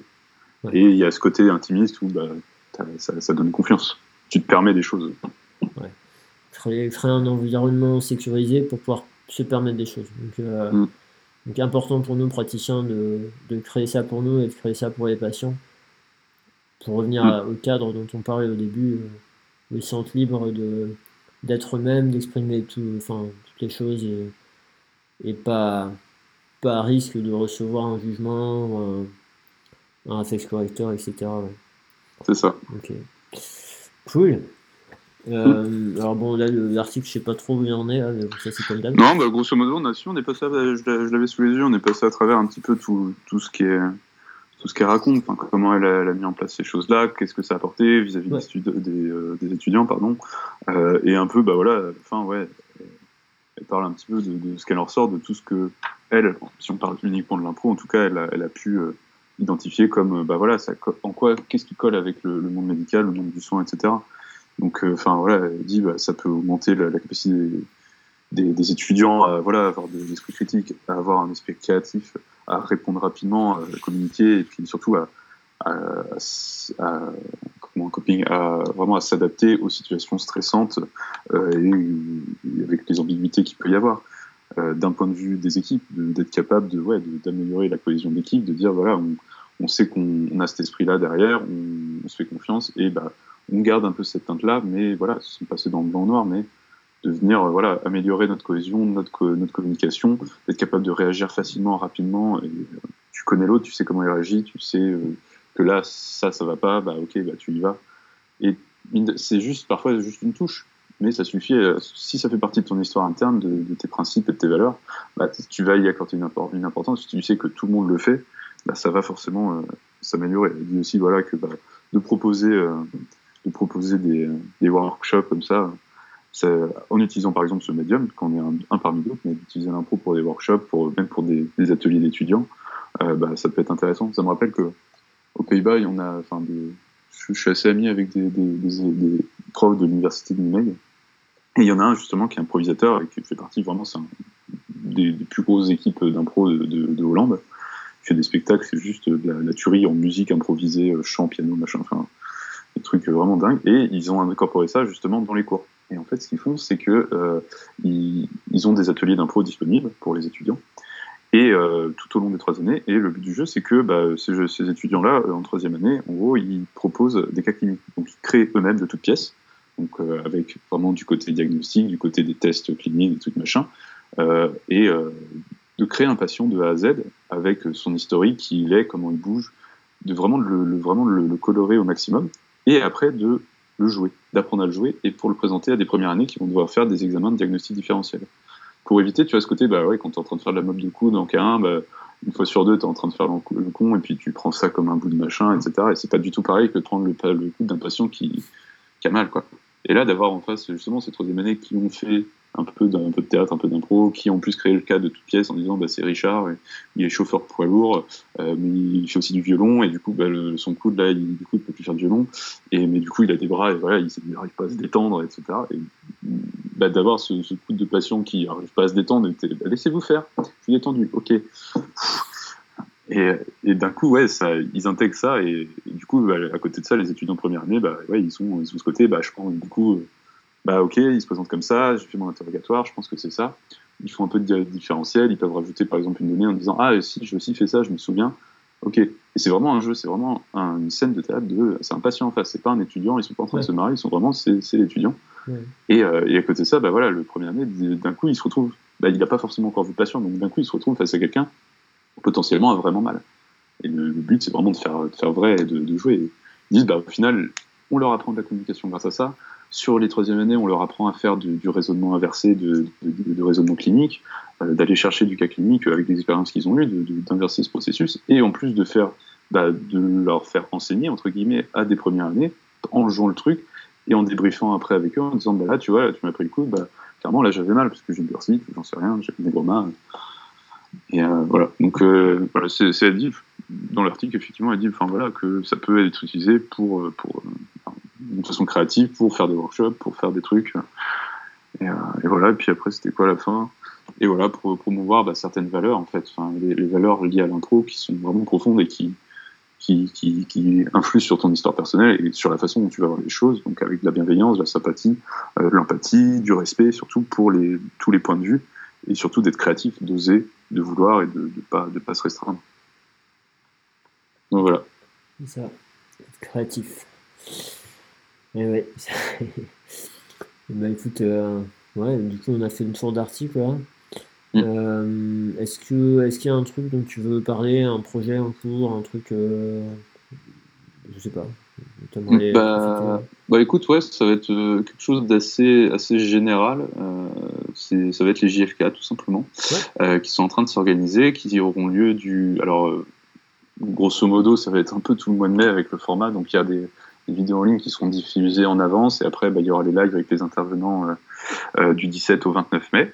c'est voilà, c'est une centaine d'euros et après en gros, bah, il y a toutes les vidéos, les lives, etc. seront accessibles sur la médiathèque de la de la SFP pendant, euh, pendant, pendant six mois, puis après ce sera pour tous les adhérents. Mais euh, du coup, il y a, voilà, c'est, j'ai toujours trouvé cet événement, enfin, c'était un, plus gros événement qu'on avait qui nous rassemblait, et c'est, vraiment le truc dont on parlait, du, libéral, de l'isolement, etc., de, de, petites formations qu'on peut faire qui nous, qui nous boostent et qui nous donnent envie. Les JFK, bah ouais, c'est carrément un crève-cœur de pas pouvoir y aller, quoi, de pas avoir ce moment où on se retrouve tous et on parle et on se rebooste.